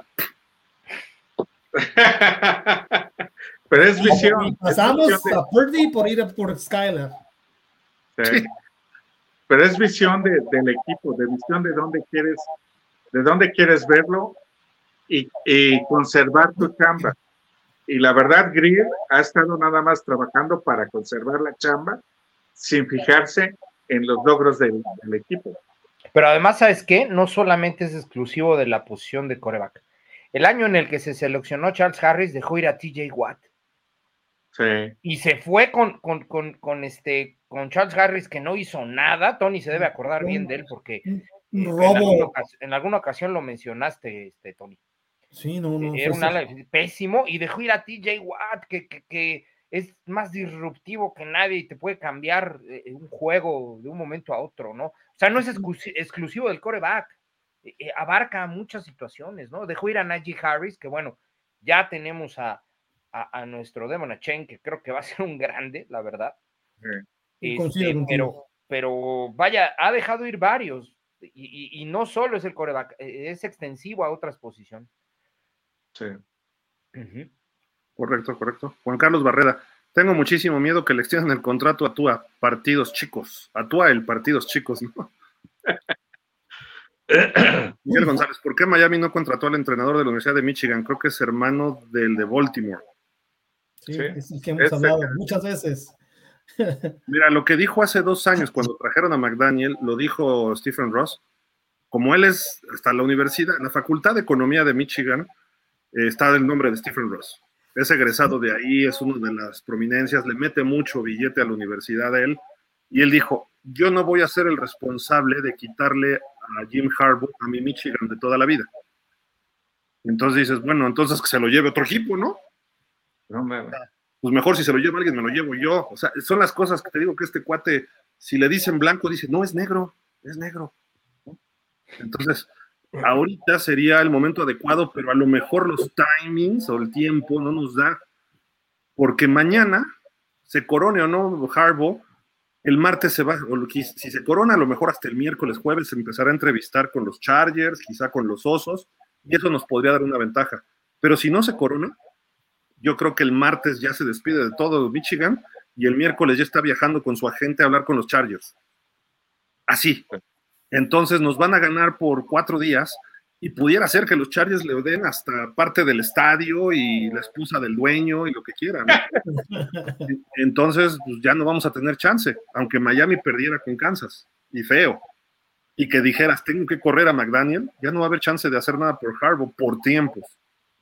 Eh, entonces va, a estar complicado, ¿no? Y es muy bueno, pero esos han sido los factores. Dos veces que lo ha querido contratar o que se ha dado la oportunidad, no se ha dado. La tercera es la vencida. Ross, escúchanos, ¿no? Si, si no eres Ross, que nos escuche, este, ¿cómo se llama? Griffin, el nuevo socio, ¿no? O sea, alguien, Marino, este, Gloria Estefan, alguien, alguien. Ser Blue, no les pudimos ganar en Alemania, menos en Kansas City. Ojalá me equivoque. Jorge Andría dice, ¿por qué creen que McDaniel abandonó la carrera? Estábamos bastante bien con juego terrestre. No la abandonó, se la, se la detectaron y falta de creatividad, falta de jugadas. Yo entendí que había abandonado la carrera universitaria. Fue lo no, pero sí se no, era, historia, ¿no? Podría ser. No, bueno. Pero sí se graduó, ¿no? De, de, Yale, creo, ¿no? Sí, sí, salió de Yale. De hecho, tiene por ahí una foto con el jersey del equipo. Estudió historia, ¿no? Algo así. Sí, creo que sí. Rodolfo Martínez, la defensa con todo y lo parchado que ha estado en este partido se la partió hasta el final, tanto así que le dio una última oportunidad a la ofensiva. Paró una en zona de gol, recuperó tres balones y dio esa oportunidad que tú dices, Rodolfo. O sea, son cinco momentums de la defensiva muy buenos, que la barrieron todo el partido, sí, pero esos momentums mantuvieron a Miami. Por eso es que dice Tony que no fue un dominio absoluto. ¿Verdad? Sí. Bueno, eso entendí, creo. Dentro de todo el pleito, creo que eso entendí. Carlos Cárdenas dice: Brandon Jones tuvo buenas jugadas deteniendo a los corredores detrás de la línea, ¿sí? Dice Carlos Cárdenas que le den a Chicago a Waddle, algún otro jugador y los picks que quieran por ese pick uno y que vayan por Kelev o Bonix. Mira, el año pasado fueron en total cuatro picks y un veterano por el primer pick global que le dio este, Carolina a Chicago.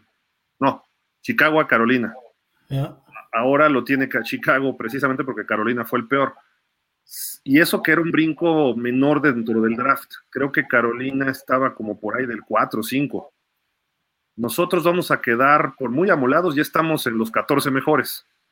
Supongamos que nos ponga una paliza el equipo de los Chiefs, más las victorias que tenemos, a lo mejor Miami escogerá por ahí del 21, 22 más o menos. A lo mejor es el peor y termina en el 19, que sería el peor de los, de los playoffs, suponiendo que ocurriera eso. Entonces, pegar un brinco del 19 al 1, nos van a pedir 10 jugadores. En total, me refiero entre picks y veteranos. que podría haber varios veteranos de Miami que creo que se podrían interesar los Bears. Pero, pero, no sé si todos queramos que se vaya, ¿no? Que se vaya un Wilkins. No queramos que se vaya un Ramsey.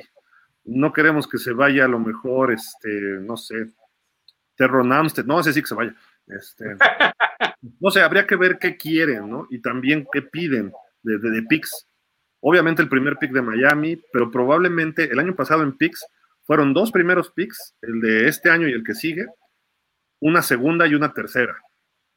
Miami puede ofrecer el primer pick de este año más el segundo pick de este año, los dos primeros picks del siguiente año y a lo mejor hasta un tercer pick dentro de tres años, porque es tu coreback franquicia. Y te apuestas con Bonix, el que tú quieras. Yo creo que hay tres buenos que cualquiera, creo que, creo que los tres la van a hacer bien. ¿no? Polo va a decir Caleb, yo a lo mejor les digo Drake May, y a lo mejor Tony dice Bonix, y a lo mejor sale con Michael Penix, Mike, ¿no? O sea, y a lo mejor ni, siquiera, ni siquiera necesitas irte hasta el primero, ¿eh? Con que llegues al cuarto, al segundo, al quinto, si es que no. Digo, los Patriots sí van a ir por coreback, eso no. Washington. No, no hay duda. Este, sí, Washington. Pero con que llegues al cuarto, quinto, a lo mejor ya no te piden tanto, no te piden tantos jugadores, tantas selecciones. Ahí puedes agarrar o, a Meg o a, o a Bonix, o en uno de los mejores casos a, Caleb Williams. Caleb está, está eh, pronosticado para ser la primera selección. ¿eh? Es, serían muy tontos los Bears si lo dejan ir. En, mi, en mi muy particular opinión. Hay, hay, que ver también cómo se empieza a mover el draft desde ahorita, ¿no? Eh, creo que Washington tiene el pick 3 y Washington, aunque Howell de repente da chispazos, obviamente van a ir. Primero tienen que, ya, ya no tienen, bueno, se espera que mañana corran a Ron Rivera. A lo mejor se va Belichick para allá. Y Belichick a lo mejor no toma coreback, porque Belichick no es de corebacks. Entonces eso abriría espacios, ¿no? habría que ver muchas cosas. Enrique Ponce de León, yo apagué la televisión cuando en tercera y trece Allen corrió para un primero y diez a tres minutos por acabar el juego. Obvio, toda mi casa resonó un no mans. y hasta mi hija y mi esposa se espantaron. Mira lo que dice Víctor Quintana. Señor Gil, tengo lesionada la rodilla, ¿puedo ser seleccionado por Miami? ya tienes el primer requisito y el más importante. Sí. ¿Qué dice aquí? BIS, BLZZ, ¿no? Dicen, sí. Los Dolphins se van en primera ronda. Oh, qué bárbaro, qué optimismo, ¿eh? Otro, ponle mantequilla, vaselina o algo, no sean así. arenita. César Uriel Revilla dice: Buenas noches, Gil, Coach Polo, Tony Mike, decepcionado. A partir de hoy dejo de ser fan a ser aficionado y más analítico. Claro. así, así empezamos todos. Duele menos, ¿no, Mike? Sí, sí, sí, sí.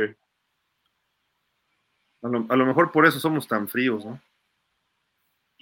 Hay gente que son masoquistas que dice, sí, quiero sufrir, quiero sufrir. Sí. John Carvajal, vamos por Cousins, Wilson o Fields. Ah, Cousins también puede salir, ¿no? Harbaugh al parecer dejará Michigan. Sería buena oportunidad para intentar de nuevo traerlo, sí. Sí, sí. Creo que es la mejor opción posible, ¿no? Pero, sí. César Ruiz Revilla, soy fan desde los cuatro años, allá por el 88, un día que mi padre estaba viendo un juego de los Dolphins, me senté al lado de él y le pregunté a quién le vamos, y desde ese momento mi amor por este equipo. Ok, bien, bien, bien. Jesús Noriega, ¿por qué? Pues no que McDaniel era la supermente maestra de la ofensiva, ¿por qué es tan raquítica y tan repetitiva la ofensiva? pues no sé, yo creo que es falta de planeación también, ¿eh? Sí. Este, eh, tú, tú, debes planear los, los cuartos y, debes tener escenarios contra, eh, más bien, debes tener planes de juego contra diferentes escenarios. escenarios. Y tal parece ser que él, pues, se queda corto en los escenarios o piensa que a lo mejor siempre va ganando o, no sé, ah, lo mencionamos muy al principio del programa, eh, y repitió y repitió y repitió esa carrera que le dio el touchdown con, con, con, con Devon Achan la volvió a repetir y la volvió a repetir y, no salió de ahí, o sea, parece ser que, la, que era la que llevaba tatuada ese día, ¿no?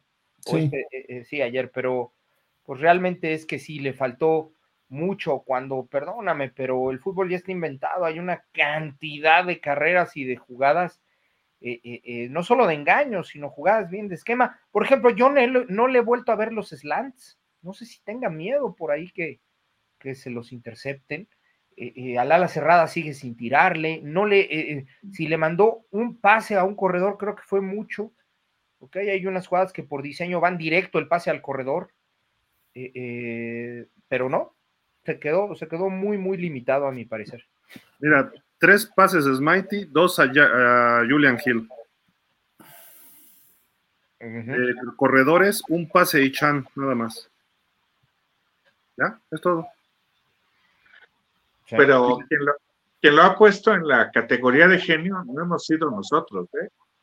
Así, así llegó él, así llegó de, de los medios pero la verdad, a mí no me ha demostrado que este cuate sea un genio, que, está dirigiendo un equipo de jugar este el, el Madden. El Madden, pues eso no te da garantía de que sea un genio, ¿no? Pues Mira, yo, yo creo que sabe mucho de ofensiva, pero no sabe el feeling ese extra de coaches de cómo jugártela, con qué jugada, cuándo sacar una jugada sorpresa, cuándo fingir patada y mandar un pasecito. E, ese feeling no lo tiene. Eh, tampoco tiene liderazgo de head coach. Yo creo que es un, sería un gran coordinador ofensivo, pero grande. Igual que tiene el perfil de Adam Gaze. Sacan jugadas de la chistera, pueden hacer un sistema, planear un juego, eh, saber qué jugadores hacen ciertos paquetes, pero hasta ahí pero en el momento que dice, ¿sabes qué? Voy a cambiar el paquete porque ahorita ya vi que hacer un ajuste sobre el momento, lo que decía Polo, ¿no? Le falta ese feeling extra, creo yo, bueno, es lo que entendí de Polo, ¿no? Ese, ese feeling extra por ahí para sacar la jugada en el momento clave. Eso no lo tiene. No. Entonces, y aparte el liderazgo y luego las tonterías que dice y hace, pues, ahora sí que dicen, si, si huele, si se ve y luce como tal cosa, pues es tal cosa, ¿no? Y lo que le hizo a su jugador para conseguir a una chava, se me hace de una persona muy baja, muy baja. Ay, fue broma, y él lo sabía. Sí, pero lo dijiste. Lo dijiste. Y se te hace chistoso, que es lo peor. ¿No? Yo, yo, me, yo, yo ocultaría eso, ¿no? O sea, yo no lo diría. O sea, no sé. Jesús Noriega dice: Saludos desde Mazatlán y en verdad presiento otro coraje en playoffs. Mira, Vamos, a hacer algo, ya para hablar de terapias, ¿no? Miami va a perder con Kansas. Si gana, para nosotros es muy bueno, pero ya sabemos que va a perder. Hagámonos a la idea, van a perder. ¿no? Ya. Porque si pensamos que ah, vamos a ganar y que tú va a romperla, no, mejor nos van a palear como los jefes, como los Jaguars, como nos apalearon los Ravens la semana pasada. Y entonces ya si Miami cierra el partido, hasta nos vamos a sentir a gusto de que ah, fue un partido cerrado. Y si Miami lo gana, wow, como si hubiéramos ganado el Super Bowl. Ándale. Digo, es una, es una teoría este, inductiva, psicológica. yo, me yo, yo me resisto a pensar así. Yo siempre empiezo un juego creyendo que voy a ganar y, no, no, no puedo pensar de otra manera. ¿no? Coincido contigo, Polo. No, digo, pues para no decepcionar. eres muy pecho frío, Gil. ¿Para qué, no duela tanto, pues? Y entiendo, y entiendo, entiendo esta, esta, forma como de estar, como de estar preparados, ¿no? Es como cuando eh, sabes que te van a despedir de un trabajo y, ya llegas con toda la y, y, en el fondo traes esa esperanza que a lo mejor el jefe te diga, ¿qué crees? Que siempre no encontramos ningún otro candidato, ¿no? Pero en el fondo lo sabes, e, entiendo esa parte, pero pues sí le sigo conservando. Pero no la aceptas. Hacia, hacia que mi equipo va a ganar y, de verdad, sí, sí, sí me duele, me duele mucho. Entonces, por eso me, resisto. Yo, yo hablo en el aspecto psicológico. No, sin duda. No, hablo en, el aspecto, en el aspecto emotivo, porque ahí es donde tienes que sacar lo emotivo. Lo emotivo, pues sí, siempre. A ver, y lo decía un gran coach de básquetbol, Pat Riley eh, la fe está en el corazón y la esperanza está en la mente. Hope is in the mind, faith is in the heart, ¿no? Entonces, la fe la tienes el corazón y por eso llevamos el logo aquí, en el pecho, ¿no? Pero aquí no traemos nada de los Dolphins. Yo no me pongo gorra porque si no me ciega. Perdón, lo tenía que decir Tony. no, no es cierto. Entonces, este, aquí tratas de ver las cosas como son. Entonces dices, pues aquí me lavo el coco. Mis, sentimientos los controlo desde aquí, cosa que no sabe tú. Pero por ejemplo hay que enseñárselo. todos los sentimientos salen de aquí, ¿no? Entonces tú lo controlas y dices, a ver, ¿qué voy a sentir si gana Miami? ¿Qué voy a sentir si pierde? Si ya sé que me voy a desgarrar las vestiduras, si Kansas City nos gana fácil, pues entonces ya me preparo para aceptar eso. Y si no me gusta sentirlo, pues entonces me hago la idea de que eso va a ocurrir y me adelanto al, sentimiento, como si una chava te fuera a batear. ¿no? Entonces, si la chava te dice, pues ahorita sí, pero, pero no. Ah, bueno, entonces ya ganaste algo. Te quiero como amigo. Pues ya sabías que ibas a ser su amigo, ¿no? ya, o sea, digo, mentalmente, el corazón, tú dices, espero que este, esta chica sea el alma de mi vida y ay, voy a ir con ella hasta el fin del mundo. Si estás feo, chaparro, sin dinero, le vas a los vaqueros, ¿a qué esperas? bueno, bien, sigamos. Dice Retro Shoes NBA, soy fan de Bills, no vengo a burlarme. Hace un mes veo su programa y debo felicitarlos porque son objetivos. ¿Saben qué falla en su equipo? Respetan al rival. No se ciegan como otros fans Steelers. Gracias, RetroShoes. no, mira, yo, yo, yo, admiro a los Bills muchas cosas, ¿eh? incluso el equipo actual, el anterior, o sea, bueno, el anterior fuerte que tuvieron, ¿no? Este, y además, aquí analizamos de alguna forma los 32 equipos. Para poder analizar a los Dolphins, tenemos que saber cómo se mueven los otros 31. Tú no puedes dirigir un país sin saber cómo es la economía mundial. Tú no puedes tener una empresa de refrescos si no sabes qué está haciendo Coca, Pepsi, Jumex y, Chaparrita, ¿no? o, quiero sacar una cerveza, pues tengo que saber qué hacen en, en Holanda, Alemania, Canadá, etcétera. Entonces nosotros tenemos que saber qué pasa en otros equipos y ver las realidades. ¿Hay cosas que hacen Miami bien? Sí. ¿Hay cosas que hace mal? Sí. Muy bien, sí. Muy mal, sí los Bills hacen cosas bien, sí, y luego empiezas a comparar qué tienen ellos que nosotros no y por qué tienen éxito, y llegas a las conclusiones de que el corazonzote que se carga Josh Allen, ¿no? Por ejemplo, él se está echando el equipo al hombro este final de temporada, van a llegar hasta donde él pueda. Tienen otros jugadores que por ahí pueden. Stephon Diggs yo lo veo no con corazón, sino veo un jugador talentoso nada más. Y así empiezas a ver y dices, los Bills, por ejemplo, ya no son el equipo golpeador de años anteriores.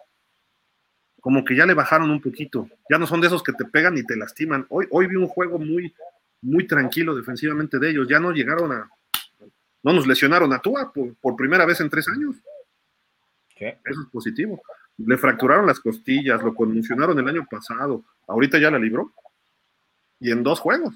Pero bueno, entonces empieza a analizar y Pittsburgh, cuando más gana un equipo, tiene más seguidores. Y mientras más grande sea el universo de seguidores, de comentaristas, de podcasteros o como se diga, youtuberos, etcétera, ¿qué pasa? Pues no puedes controlar a todas las mentes, cada mente piensa distinto, ¿no? Entonces van a estar los soberbios, van a estar los humildes, van a estar los analíticos, van a estar los de corazón, van a estar los golpeadores, en fin, ¿no? Pero bueno, yo conozco varios estilos que son muy centrados, ¿eh? Pero tiene bien buen partido para Buffalo ¿eh? contra Pittsburgh. Rodolfo Martínez, porque sabes que Pittsburgh tiene toda la suerte del mundo. Sí. Rodolfo Martínez, a Kansas se le puede ganar, tampoco están bien, y después de ahí a ver qué pasa. Mm. Casi, bueno, no. No, sí, casi automático nos tocaría. Depende si Cleveland le gana a Houston. Pero casi nos tocaría ir a, a Baltimore, ¿eh? suponiendo que Cleveland le pegara a, Houston, Cleveland iría a Buffalo probablemente y Miami le tocaría ir a Baltimore. Pero, ¿qué pasa si, si Houston los Steelers le, pegan a Buffalo? ¿Si quién? Si los Steelers le pegan a Buffalo. Ah, Pittsburgh le tocaría a Baltimore. Exacto.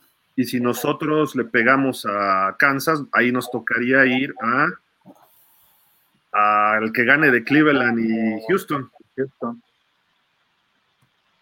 Entonces nos convendría que gane Houston y que ganen los Steelers. Sí. Sí. Sí, sí. Luis Castilla, hora de la verdad, somos el mismo equipo mediocre desde que se fue Marino. En realidad nos engañaron a todos. David Ruiz, más, manden de la lista de reservas a Javi, compañía. Vamos a bloquear un mes de aquí a que Miami gane el Super Bowl. Ya. Lo mejor para mí es que a Tua no se le dé ese contrato que tanto limitaría a conservar otros jugadores importantes y se tienen que traer un quarterback el próximo draft. En el próximo draft también dice línea ofensiva y reforzar la defensa, nos dice Rodolfo Martínez. Correcto. ¿Tú tomarías un, un quarterback de segunda ronda? De- depende de quién esté. Mira, un quarterback ahorita que se, que se habla de talento de segunda ronda es el de Michigan, JJ McCarthy. Hay que verlo mañana en el juego de campeonato cómo se comporta, ¿no?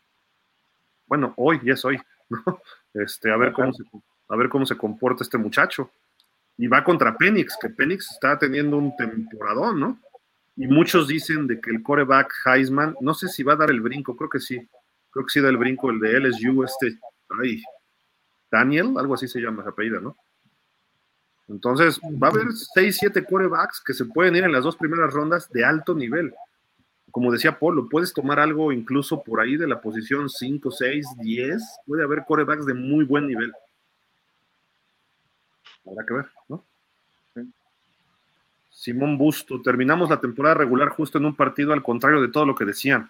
De la mejor ofensiva de la liga, una actualización horrenda, actuación debe ser, ¿no? Horrenda, y de una defensa pobre a una que llevó el equipo. Sí, actuación, dice, sí, correcto. Y nos dominaron la defensiva Ravens, nos dominaron también los, pues hoy los Bills, ¿no? Rodolfo Martínez, yo también quiero que se le gane a Kansas la próxima semana. Yo no, Rodolfo, ya, ya, ya lo dije. Ah, no me puedo echar para atrás. Tampoco Mike. Iván Busto, terminamos con una actuación horrenda de la ofensiva más explosiva y una actuación sólida de una defensa muy floja. ¿sí? Luis Castilla, es muy simple, somos Dolphins, pero la verdad es que le vamos por sus colores, por los recuerdos. Nos emocionó este año, pero hasta ahí. Perdimos los últimos dos que eran importantes. No tenemos coreback élite, somos el mismo equipo mediocre y esperamos solo un milagro en Kansas. Así de fácil. Dice Simón Busto. Terminamos con una actuación otra vez, ¿sí? Una actuación eh, contra los. Sí, se repite, ¿verdad? Sí. Sí, sí. O dice cuando le cambian palabra por ahí. sí. Rodolfo Martínez, de lo bueno de esta temporada de Bonnie Chan, este chavo sí lo sabe llevar, sí lo saben llevar, perdón, si lo saben llevar y se fortalece físicamente, va a ser muy bueno. Sí. Tua se parece a Prescott cuando lo interceptan. ¿Se han fijado de la cara que ponen ambos cuando les interceptan? No expresan nada, solo sacados de onda, ni enojo ni preocupación. Están acostumbrados, ¿no? No, bueno, de Prescott sí, Tua no tanto, la verdad, ahí sí no. Jorge Andrea, las lesiones son una pesadilla de analizar a fondo por qué diablos tenemos tantos caídos. Raúl Bukowski, hola Gil, Coach Polo, Tony Mike, buenos días. Y sí, esos somos los aficionados de los Dolphins, valiendo gorro. Y ahora a lidiar con la nieve, hay 40% de probabilidades de nieve. No, bueno. Bueno, mejor, porque así frenamos un poco a Kelsey y a Mahomes, ¿no? Sí, la nieve afecta al ofensivo más que al defensivo. Sí. Ya ellos sí están acostumbrados a jugar con nieve, nosotros no. Pues no creas que neva tanto ahí. No. No es, no es Chicago, no es Pittsburgh. O sea, hace mucho frío, pero no, no, no neva tanto. Sería bueno que nevara, ¿eh? Porque nosotros corremos mejor que ellos. Bueno, Isaiah Pacheco no es malo. Estaría bueno el tiro nevando, habría que ver qué, qué condiciones. Sal, en DraftKings ya ponen a tres y medio a los Chiefs, 43 y medio el over-under. Lo ponen cerrado, ¿eh? De todas maneras. Dice Selena Rodríguez, recomiendo que hablen y dejen hablar a los demás porque si no, no se entienden. Sí, perdón, perdón. Sobre todo Mike, no, es que Mike le quitamos la palabra siempre todos. Mike, es tu turno, habla. Sí, ahora, ¿ahora qué digo? ¿Ahora qué digo? ándale. Jorge Andría dice, ¿les gustaría Justin Fields en Miami? A mí no. No. ¿Por qué? No. No me gusta. ¿Quieres a Tua? No, tampoco. Bueno, o sea, si me das a escoger, pues prefiero otro. No, no, no. Eh, Justin Fields no se me hace que tenga tantas cualidades, ¿no? No sé. Se me hace a la par de Tua. Mm. Con otro tipo de características. Ok. Tony, ¿tú preferirías No. a Fields en Miami? No, ¿No? no. Tú sí te vas Igual con pienso, te comparto la, la opinión de Mike. ¿no? Yo pienso que está por ahí en la pared. Traía traer algo, un quarterback con otras capacidades, otras cualidades, pero, pero le falla en lo que tú, a- las cualidades que tiene tú, a Smith. No es un quarterback accurate, y no corre la bola, se lesiona mucho, lo, se, se, se, se, ah, se arriesga mucho a que lo golpeen y por, por, por- utiliza el, el, el- como lo, lo comentaba con Fer eh, la semana pasada, utiliza el correr como, como, un, como un recurso todo el tiempo. Entonces, no, no lo veo por ahí. Este, no sé, a mí no, no, nunca me ha gustado el Justin Fields. Tú, Polo, tú sí, ¿verdad? Sí, sí. Si no hubiera alguien mejor, Sí. o sea, bueno, si me das esco- Ahora o sí, sea, pues, si la que- pregunta- si la pregunta es, ¿me gustaría Justin Fields en Miami más que Tua? Sí. Sí, porque siento que hay cosas que le puedes pulir que a Tua ya no. Ok, entonces, este, ahora, si hay otras mejores opciones que Justin Fields, pues sí, mira Sí. por otro. Pero si nada más es el único que hay en lugar de Tua, sí preferiría buscar probar algo diferente a seguir con lo mismo. Sí, Sí. sí en ese sentido. Sí. A ver, a ver, este, te pongo Justin Fields y Russell Wilson. Russell Wilson, Russell Wilson. También. por el expertise. Claro. Es que depende qué quieres, ¿no? Yo creo, yo creo que Justin, imagínate a Justin Fields con Mike McDaniel. Creo que le sacaría todo el jugo y con esta línea mugrosa que tenemos, porque él no tendría que tirar en 2.5, sería una versión de Lamar Jackson. Entonces él, él se ve problemas y puede correr como Lamar o puede correr como Allen o como el que tú digas. Pero Entonces se te, te puedes lesiona. problema. ¿No? Eh, su brazo es muy bueno. En college era muy bueno.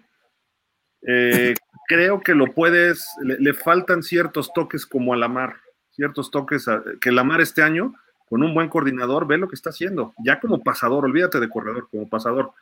Justin Fields no ha tenido realmente una buena ofensiva en Chicago. O sea, buen equipo, buen talento alrededor. De repente le pones a Tyreek, le pones a Waddle, le tienes a Monster, de Chan y todo esto. Entonces, como que de repente sí se te podría abrir una muy buena opción con Justin Fields, creo yo. Eh, Tua tiene buenos números porque Tua se va a ir a los números. Tua no se va a ir a ganar partidos. ¿no? Entonces, por ejemplo, Justin Fields completa el 60% de sus pases en tres años. Este año llegó a 2.414 yardas en 12 juegos. Eh, completó, perdón, ganó 5, perdió 7, 16 touchdowns, déjame ver por acá, y 9 intercepciones. Bajito, pero platícame de quién son los receptores de Chicago. Uno era Chase Claypool, que lo deshicieron de él. Entonces, no sé.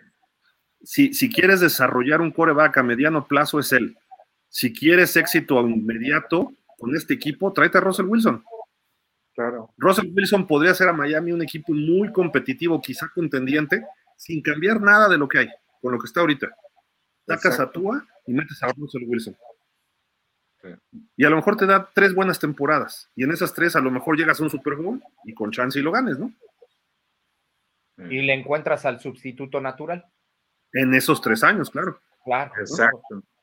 O sea, puede Es- ser. eso, eso se me hace un plan más realista que desarrollar a, Justin Fields y que a lo mejor no tenga las capacidades y ya echaste a perder uno o dos años, ¿no?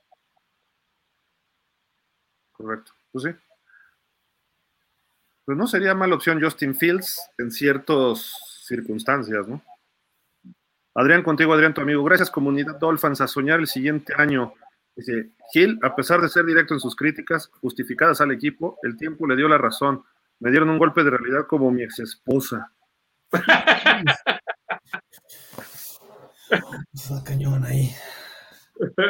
Mira, mi hermana es abogada de divorcio, si quieres, ahí te la presento para que. Luis Castilla, todos hablamos de McDaniel y Tua, pero también Tyreek Hill falló, se salió, se salió a llorar en el último minuto. No, no sé si vieron a Tua y a Tyreek, incluso el mismo McDaniel, cuando manda esa formación Big Fangio al final de la primera mitad, que pone a todos en la línea de gol, Tyreek voltea y empieza a hacer así. Tua se quedó y viendo la pantalla porque no estaba viendo el juego directo, así como, ¿qué, qué está pasando? ¿Por qué hicieron eso? Y McDaniel se quedó así en serio. Y cuando ven que les hacen el primero y diez, así como que típico de él, ¿no? Así, y después. O sea, creo que ese Big Fangio se la voló, se la voló con eso. Se la bañó, como dicen en el norte.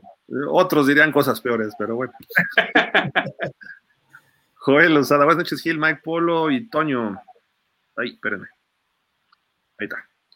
Eh, me decepcionó la manera en que perdimos nuestra ofensiva chata y Tua cometió el error final.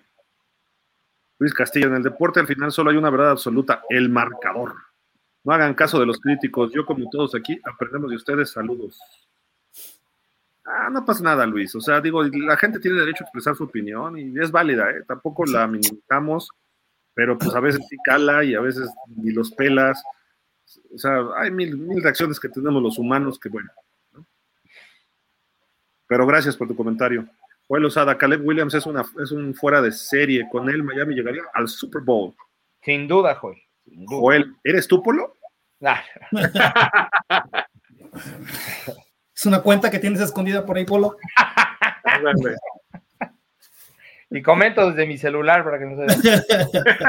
No, no, Joel, Joel, Joel. Dice Ricardo Alonso, neta, estamos en vivo, Gil. Me puse a terminar trabajo y por aquí los veo. Mis respetos para su profesionalismo, muchachos. Y me lleva la que me trajo con estos delfines. Me lleva la tostada. Ricardo, ¿alguna vez en un Super Bowl, el Super Bowl aquel de este, Nueva Orleans después del septiembre, del 11 de septiembre, tocó YouTube y les preguntaron, ¿van a tocar en vivo? Y dijo, ¿qué hay de otra forma? Eh, así estamos nosotros, o sea, somos de la vieja guardia, nosotros no grabamos, nosotros no andamos rascándole, lo que se sabe, se sabe, y lo que, lo que dicen los gringos, what you get is what you see, ¿no? O sea, lo que ves es lo que hay, punto. Y es lo que tenemos. A lo mejor en, estos, en, estos, juegos el cheque llega más grande. Este, eh. Sobre todo por el horario. El, el, millón de dólares ya se pasa como a millón y medio para los. Ya, ya, ya nos pagan más. Saludos, Ricardo, gracias por vernos. Luis Castilla, ¿qué haríamos todos los antitúa si se fuera otro equipo? Por ejemplo, Patsy con un buen coach fuera campeón. Estaría genial, imagínate. adelante. Adelante. Hay equip, hay corebacks que en otros equipos lo han logrado. A veces cuajas en otro equipo. A veces cuajas en otro equipo y, y, y en el que estuviste no, no, no, no lo lograste. Que tú hagas un Nick Foles, imagínate. Claro, ahí hay un ejemplo. Joel Osada, lo peor de ser chaparro feo sin dinero, ir a los vaqueros y ir a los jets. Sí, eso, eso, sí. Dice Ricardo Alonso. Hola Gil, durante la transmisión y en la última intercepción a Tua mencionaste, se acabó, Tua no está hecho para estos partidos. ¿Ustedes tienen esperanza de que algo cambie contra Kansas City en playoff, coach? Yo sí. Esperanza. No tengo un fundamento este, eh, deportivo y de fútbol, no, no lo tengo. O sea, la respuesta que yo te doy aquí es meramente como, como fanático. Sí, como aficionado. Sí, o sea, para mí, este, bueno, en este caso, como con el amor que le tengo al equipo. Si me preguntas ya desde el otro lado, así específico, específico, no, yo creo que vamos a perder. Eso es lo que creo, no lo que quiero, que es muy diferente. ¿Tú también, Mike? ¿Mande? ¿Mande? No le saque, entrele al. es que. Es que, es, es que entre lo que quieres y lo que deseas, o sea, hay una realidad que se te pone en medio. ahora sí que diría el buen José José, uno no es lo que quiere, sino lo que puede ser. Exactamente, exacto. Mira, mejor resumido no pudo haber sido. Tony, tú sí tienes esperanza en Tua, ¿no? En el equipo más que en Tua. En el equipo más que en Tua. En, la combinación de todos los jugadores. Tú eras Tua Lover, ¿qué pasó? Pues es que no, que no, no, espérame, es que yo no soy Tua Lover, yo soy, yo soy Tua Supporter. Tua Supporter, que es diferente de Tua Lover. A ver, a ver, a ver. Vamos a poner las cosas en como son. ¿Cuándo fue? No. Yo lo dije desde hace, desde mis primeras participaciones. Yo siempre quería que yo hubiera llegado, yo estaba con, con Herbie. Siempre quise, cuando, cuando el draft, yo quería que llegara Herbert, no Tua. Pero ya una vez que Tua se puso en el debajo de, se puso la de, la de los Dolphins, tienes que hacerlo, tienes que apoyarlo y así está. Claro que lo critico cuando, y lo he hecho en muchas ocasiones, y son testigos ustedes de que yo le he tirado también a Tua cuando no la, cuando no ha hecho las cosas bien. Pero, pero yo tengo confianza en que, que en el equipo puede, se puede hacer bien, se podemos sacar la victoria. Este, Kansas no anda por, pasando por, un, por su mejor momento, pero más que tú a Lover, soy tú a supporter, diferente. Vamos a ponerlo en su lugar. Qué barbaridad. Ahora sí, que, híjole, no, no, no, no, no. Ahí están los videos, que así, como yo, así como yo soy Villamelón de los Ravens ahora, tú eres Villamelón. no, no. Polo, Mike, ustedes estaban aquí en el primer programa seguramente de Tony. Tony dijo, no, cheque, cheque los videos, están. Yo siempre lo dijo. ¿No? Yo siempre lo he dicho, y cuando mira, la, como dicen, ha llegado el tepache, le he tirado con todo. A, a, favor, a favor del acusado. Siempre queríamos ver una temporada completa de Tua, ya se vio, y se vio hasta dónde llega Tua. Entonces, no, pero por más que les quieran Todos sabemos que, que Tua tiene, tiene un techo, yo lo dije, y su techo ya le llegó, ya no, ya es lo que vimos de Tua es lo que vamos a ver. No va a dar más, y lo dije hace muchos programas. Pero a ver, vamos a aclarar algo, Mike. El acusado no es Tua. no, Tony. bueno, en fin, está, bien. la evidencia, Gil. Puede regresar de los programas de, septiembre. Te, creo, te creo, porque hoy estoy totalmente perdido en el espacio. Ricardo Alonso Pérez dice: Tenemos puro Don Shula en el panel por los comentarios de Russell Wilson Ojalá Ross esté viendo el programa, amigos. No es sarcasmo, es reconocimiento a ustedes, jóvenes. Gracias, Ricardo. Es que sí, un orgullo ser de la vieja guardia toda. Dice Ricardo Alonso, ya sé amigos, en vivo a las 2 a.m. Fue mi sorpresa, qué padre. Saludos y feliz año. Viene lo mejor de la NFL. Lo que pasa es que todos estamos en el horario de Tony. Sí, son las 12.20 apenas. Ya acabamos, yo creo que ya se durmieron todos, los fastidiamos, los dormimos. Pero bueno, no sé, ¿algo más para despedirnos, Mike? No, nada más este, disfrutar el momento, de, desear lo mejor y si ganamos, no echar campanas al vuelo. Este, la realidad es muy distinta. Profundo, profundo. Tony. Pues coincido con Mike, este, no es fácil, este es un equipo bastante, bastante este, mermado, sobre todo la defensiva, la, la ofensiva no está al 100, entonces este, va a ser un partido difícil, sí, pero pienso yo que se puede ganar. Ojalá y se gane para, para quitarnos ya la, esa mala fama de que no hemos podido ganar un partido de playoff en quién sabe cuántos años. Entonces, eso, eso es lo que más me dolió no haber ganado la división, porque como, lo dijeron por ahí uno en los comentarios, este, fuimos los, los estuvimos como campeones de la división por 17 semanas y en la última nos vinieron a patear el trasero y nos quitaron de la silla de donde estábamos sentados. Entonces, este sí dolió y duele feo contra Búfalo que nos gane la división y que nos estén ya, nos traigan de hijos por cuatro años. Pero lo que, esperaría y quisiera, este, deseo que se gane la semana que entra, aunque sea como lo que venga sea más difícil para, para quitarnos ya esa de que no hemos ganado un partido de playoff en muchos años. Bueno, ¿sabes quién está peor que nosotros? Los Detroit Lions no ganan desde el 91. pero, ¿sabes qué? Ellos iban a tener casa el domingo. exacto, exacto. Eso es lo que a mí me dolió. Capaz de que ganan un ellos. de playoff en casa de quién sabe cuántos años. Más de 20 años yo creo que no han jugado no, desde, el 2008. ¿En casa? Sí, nos ganaron los Ravens en casa. Oh, es cierto, es cierto. Que fue el par- partido de. Pennington. Iba a decir una cosa con la palabra pen de Nington, pero bueno, se, se vio muy mal ahí. Pero bueno, en fin, Muy mal en ese juego. O sea, imagínate, perdemos nosotros y ganan los Lions, no, bueno. Y que Que por ahí fue mi primer partido de playoff aquí en Canadá. ¿Cómo? Fue mi primer partido de playoff de aquí en Canadá. ¿Cuál? ¿Cuál? Ese de, de Pennington y los Ravens. Malos recuerdos, ¿eh? Malos Sí. recuerdos. Polo, vámonos, ya te estás durmiendo, Polo. Estás así. No, para nada, no, no. Vámonos, ¿qué más, Polo, para ya ir? Pues mira, este, gran plática, eh, como siempre, eh, eh, eh, comenzamos con mucha intensidad, cosa que a mí en lo particular me gusta mucho porque intercambiamos todo tipo de ideas y de pensamientos.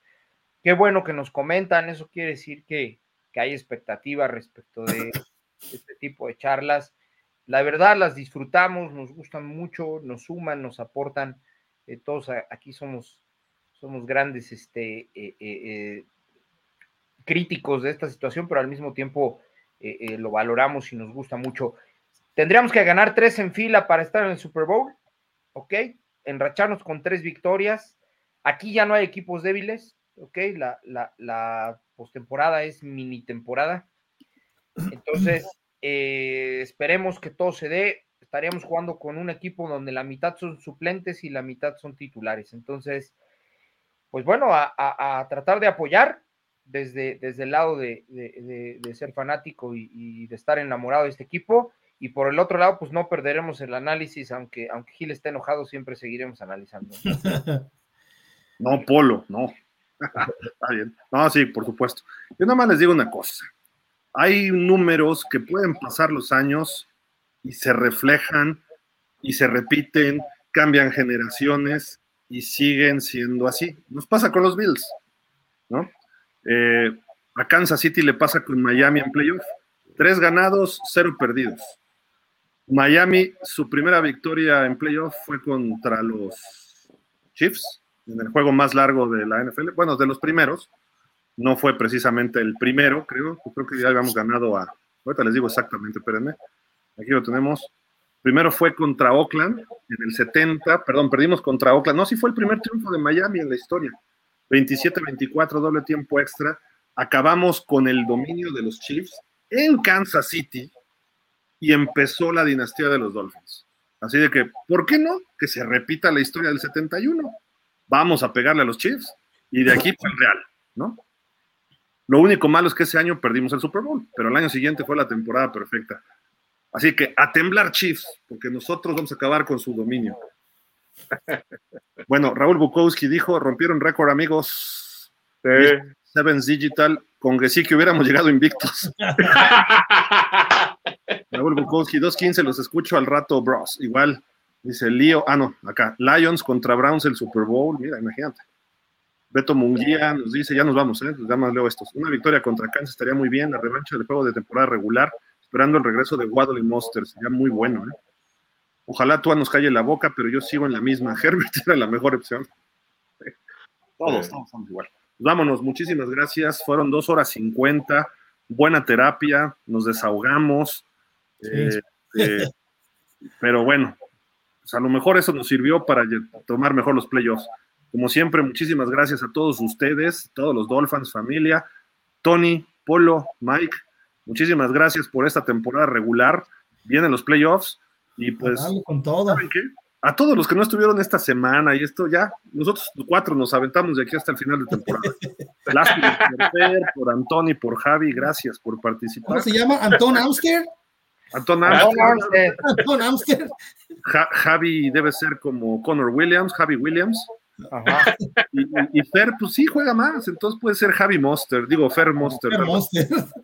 Ándale. Listo. Raúl Bukowski Gil despide la transmisión cantando Let's Go Buffalo, así como en la transmisión, estuvo vaciado.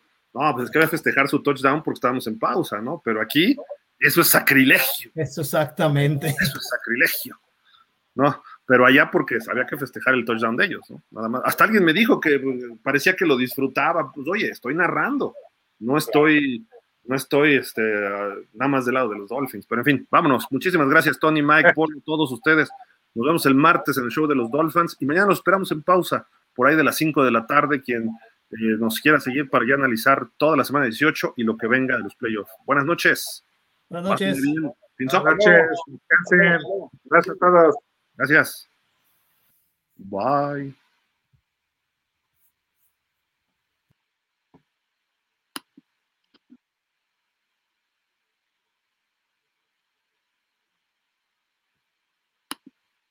Música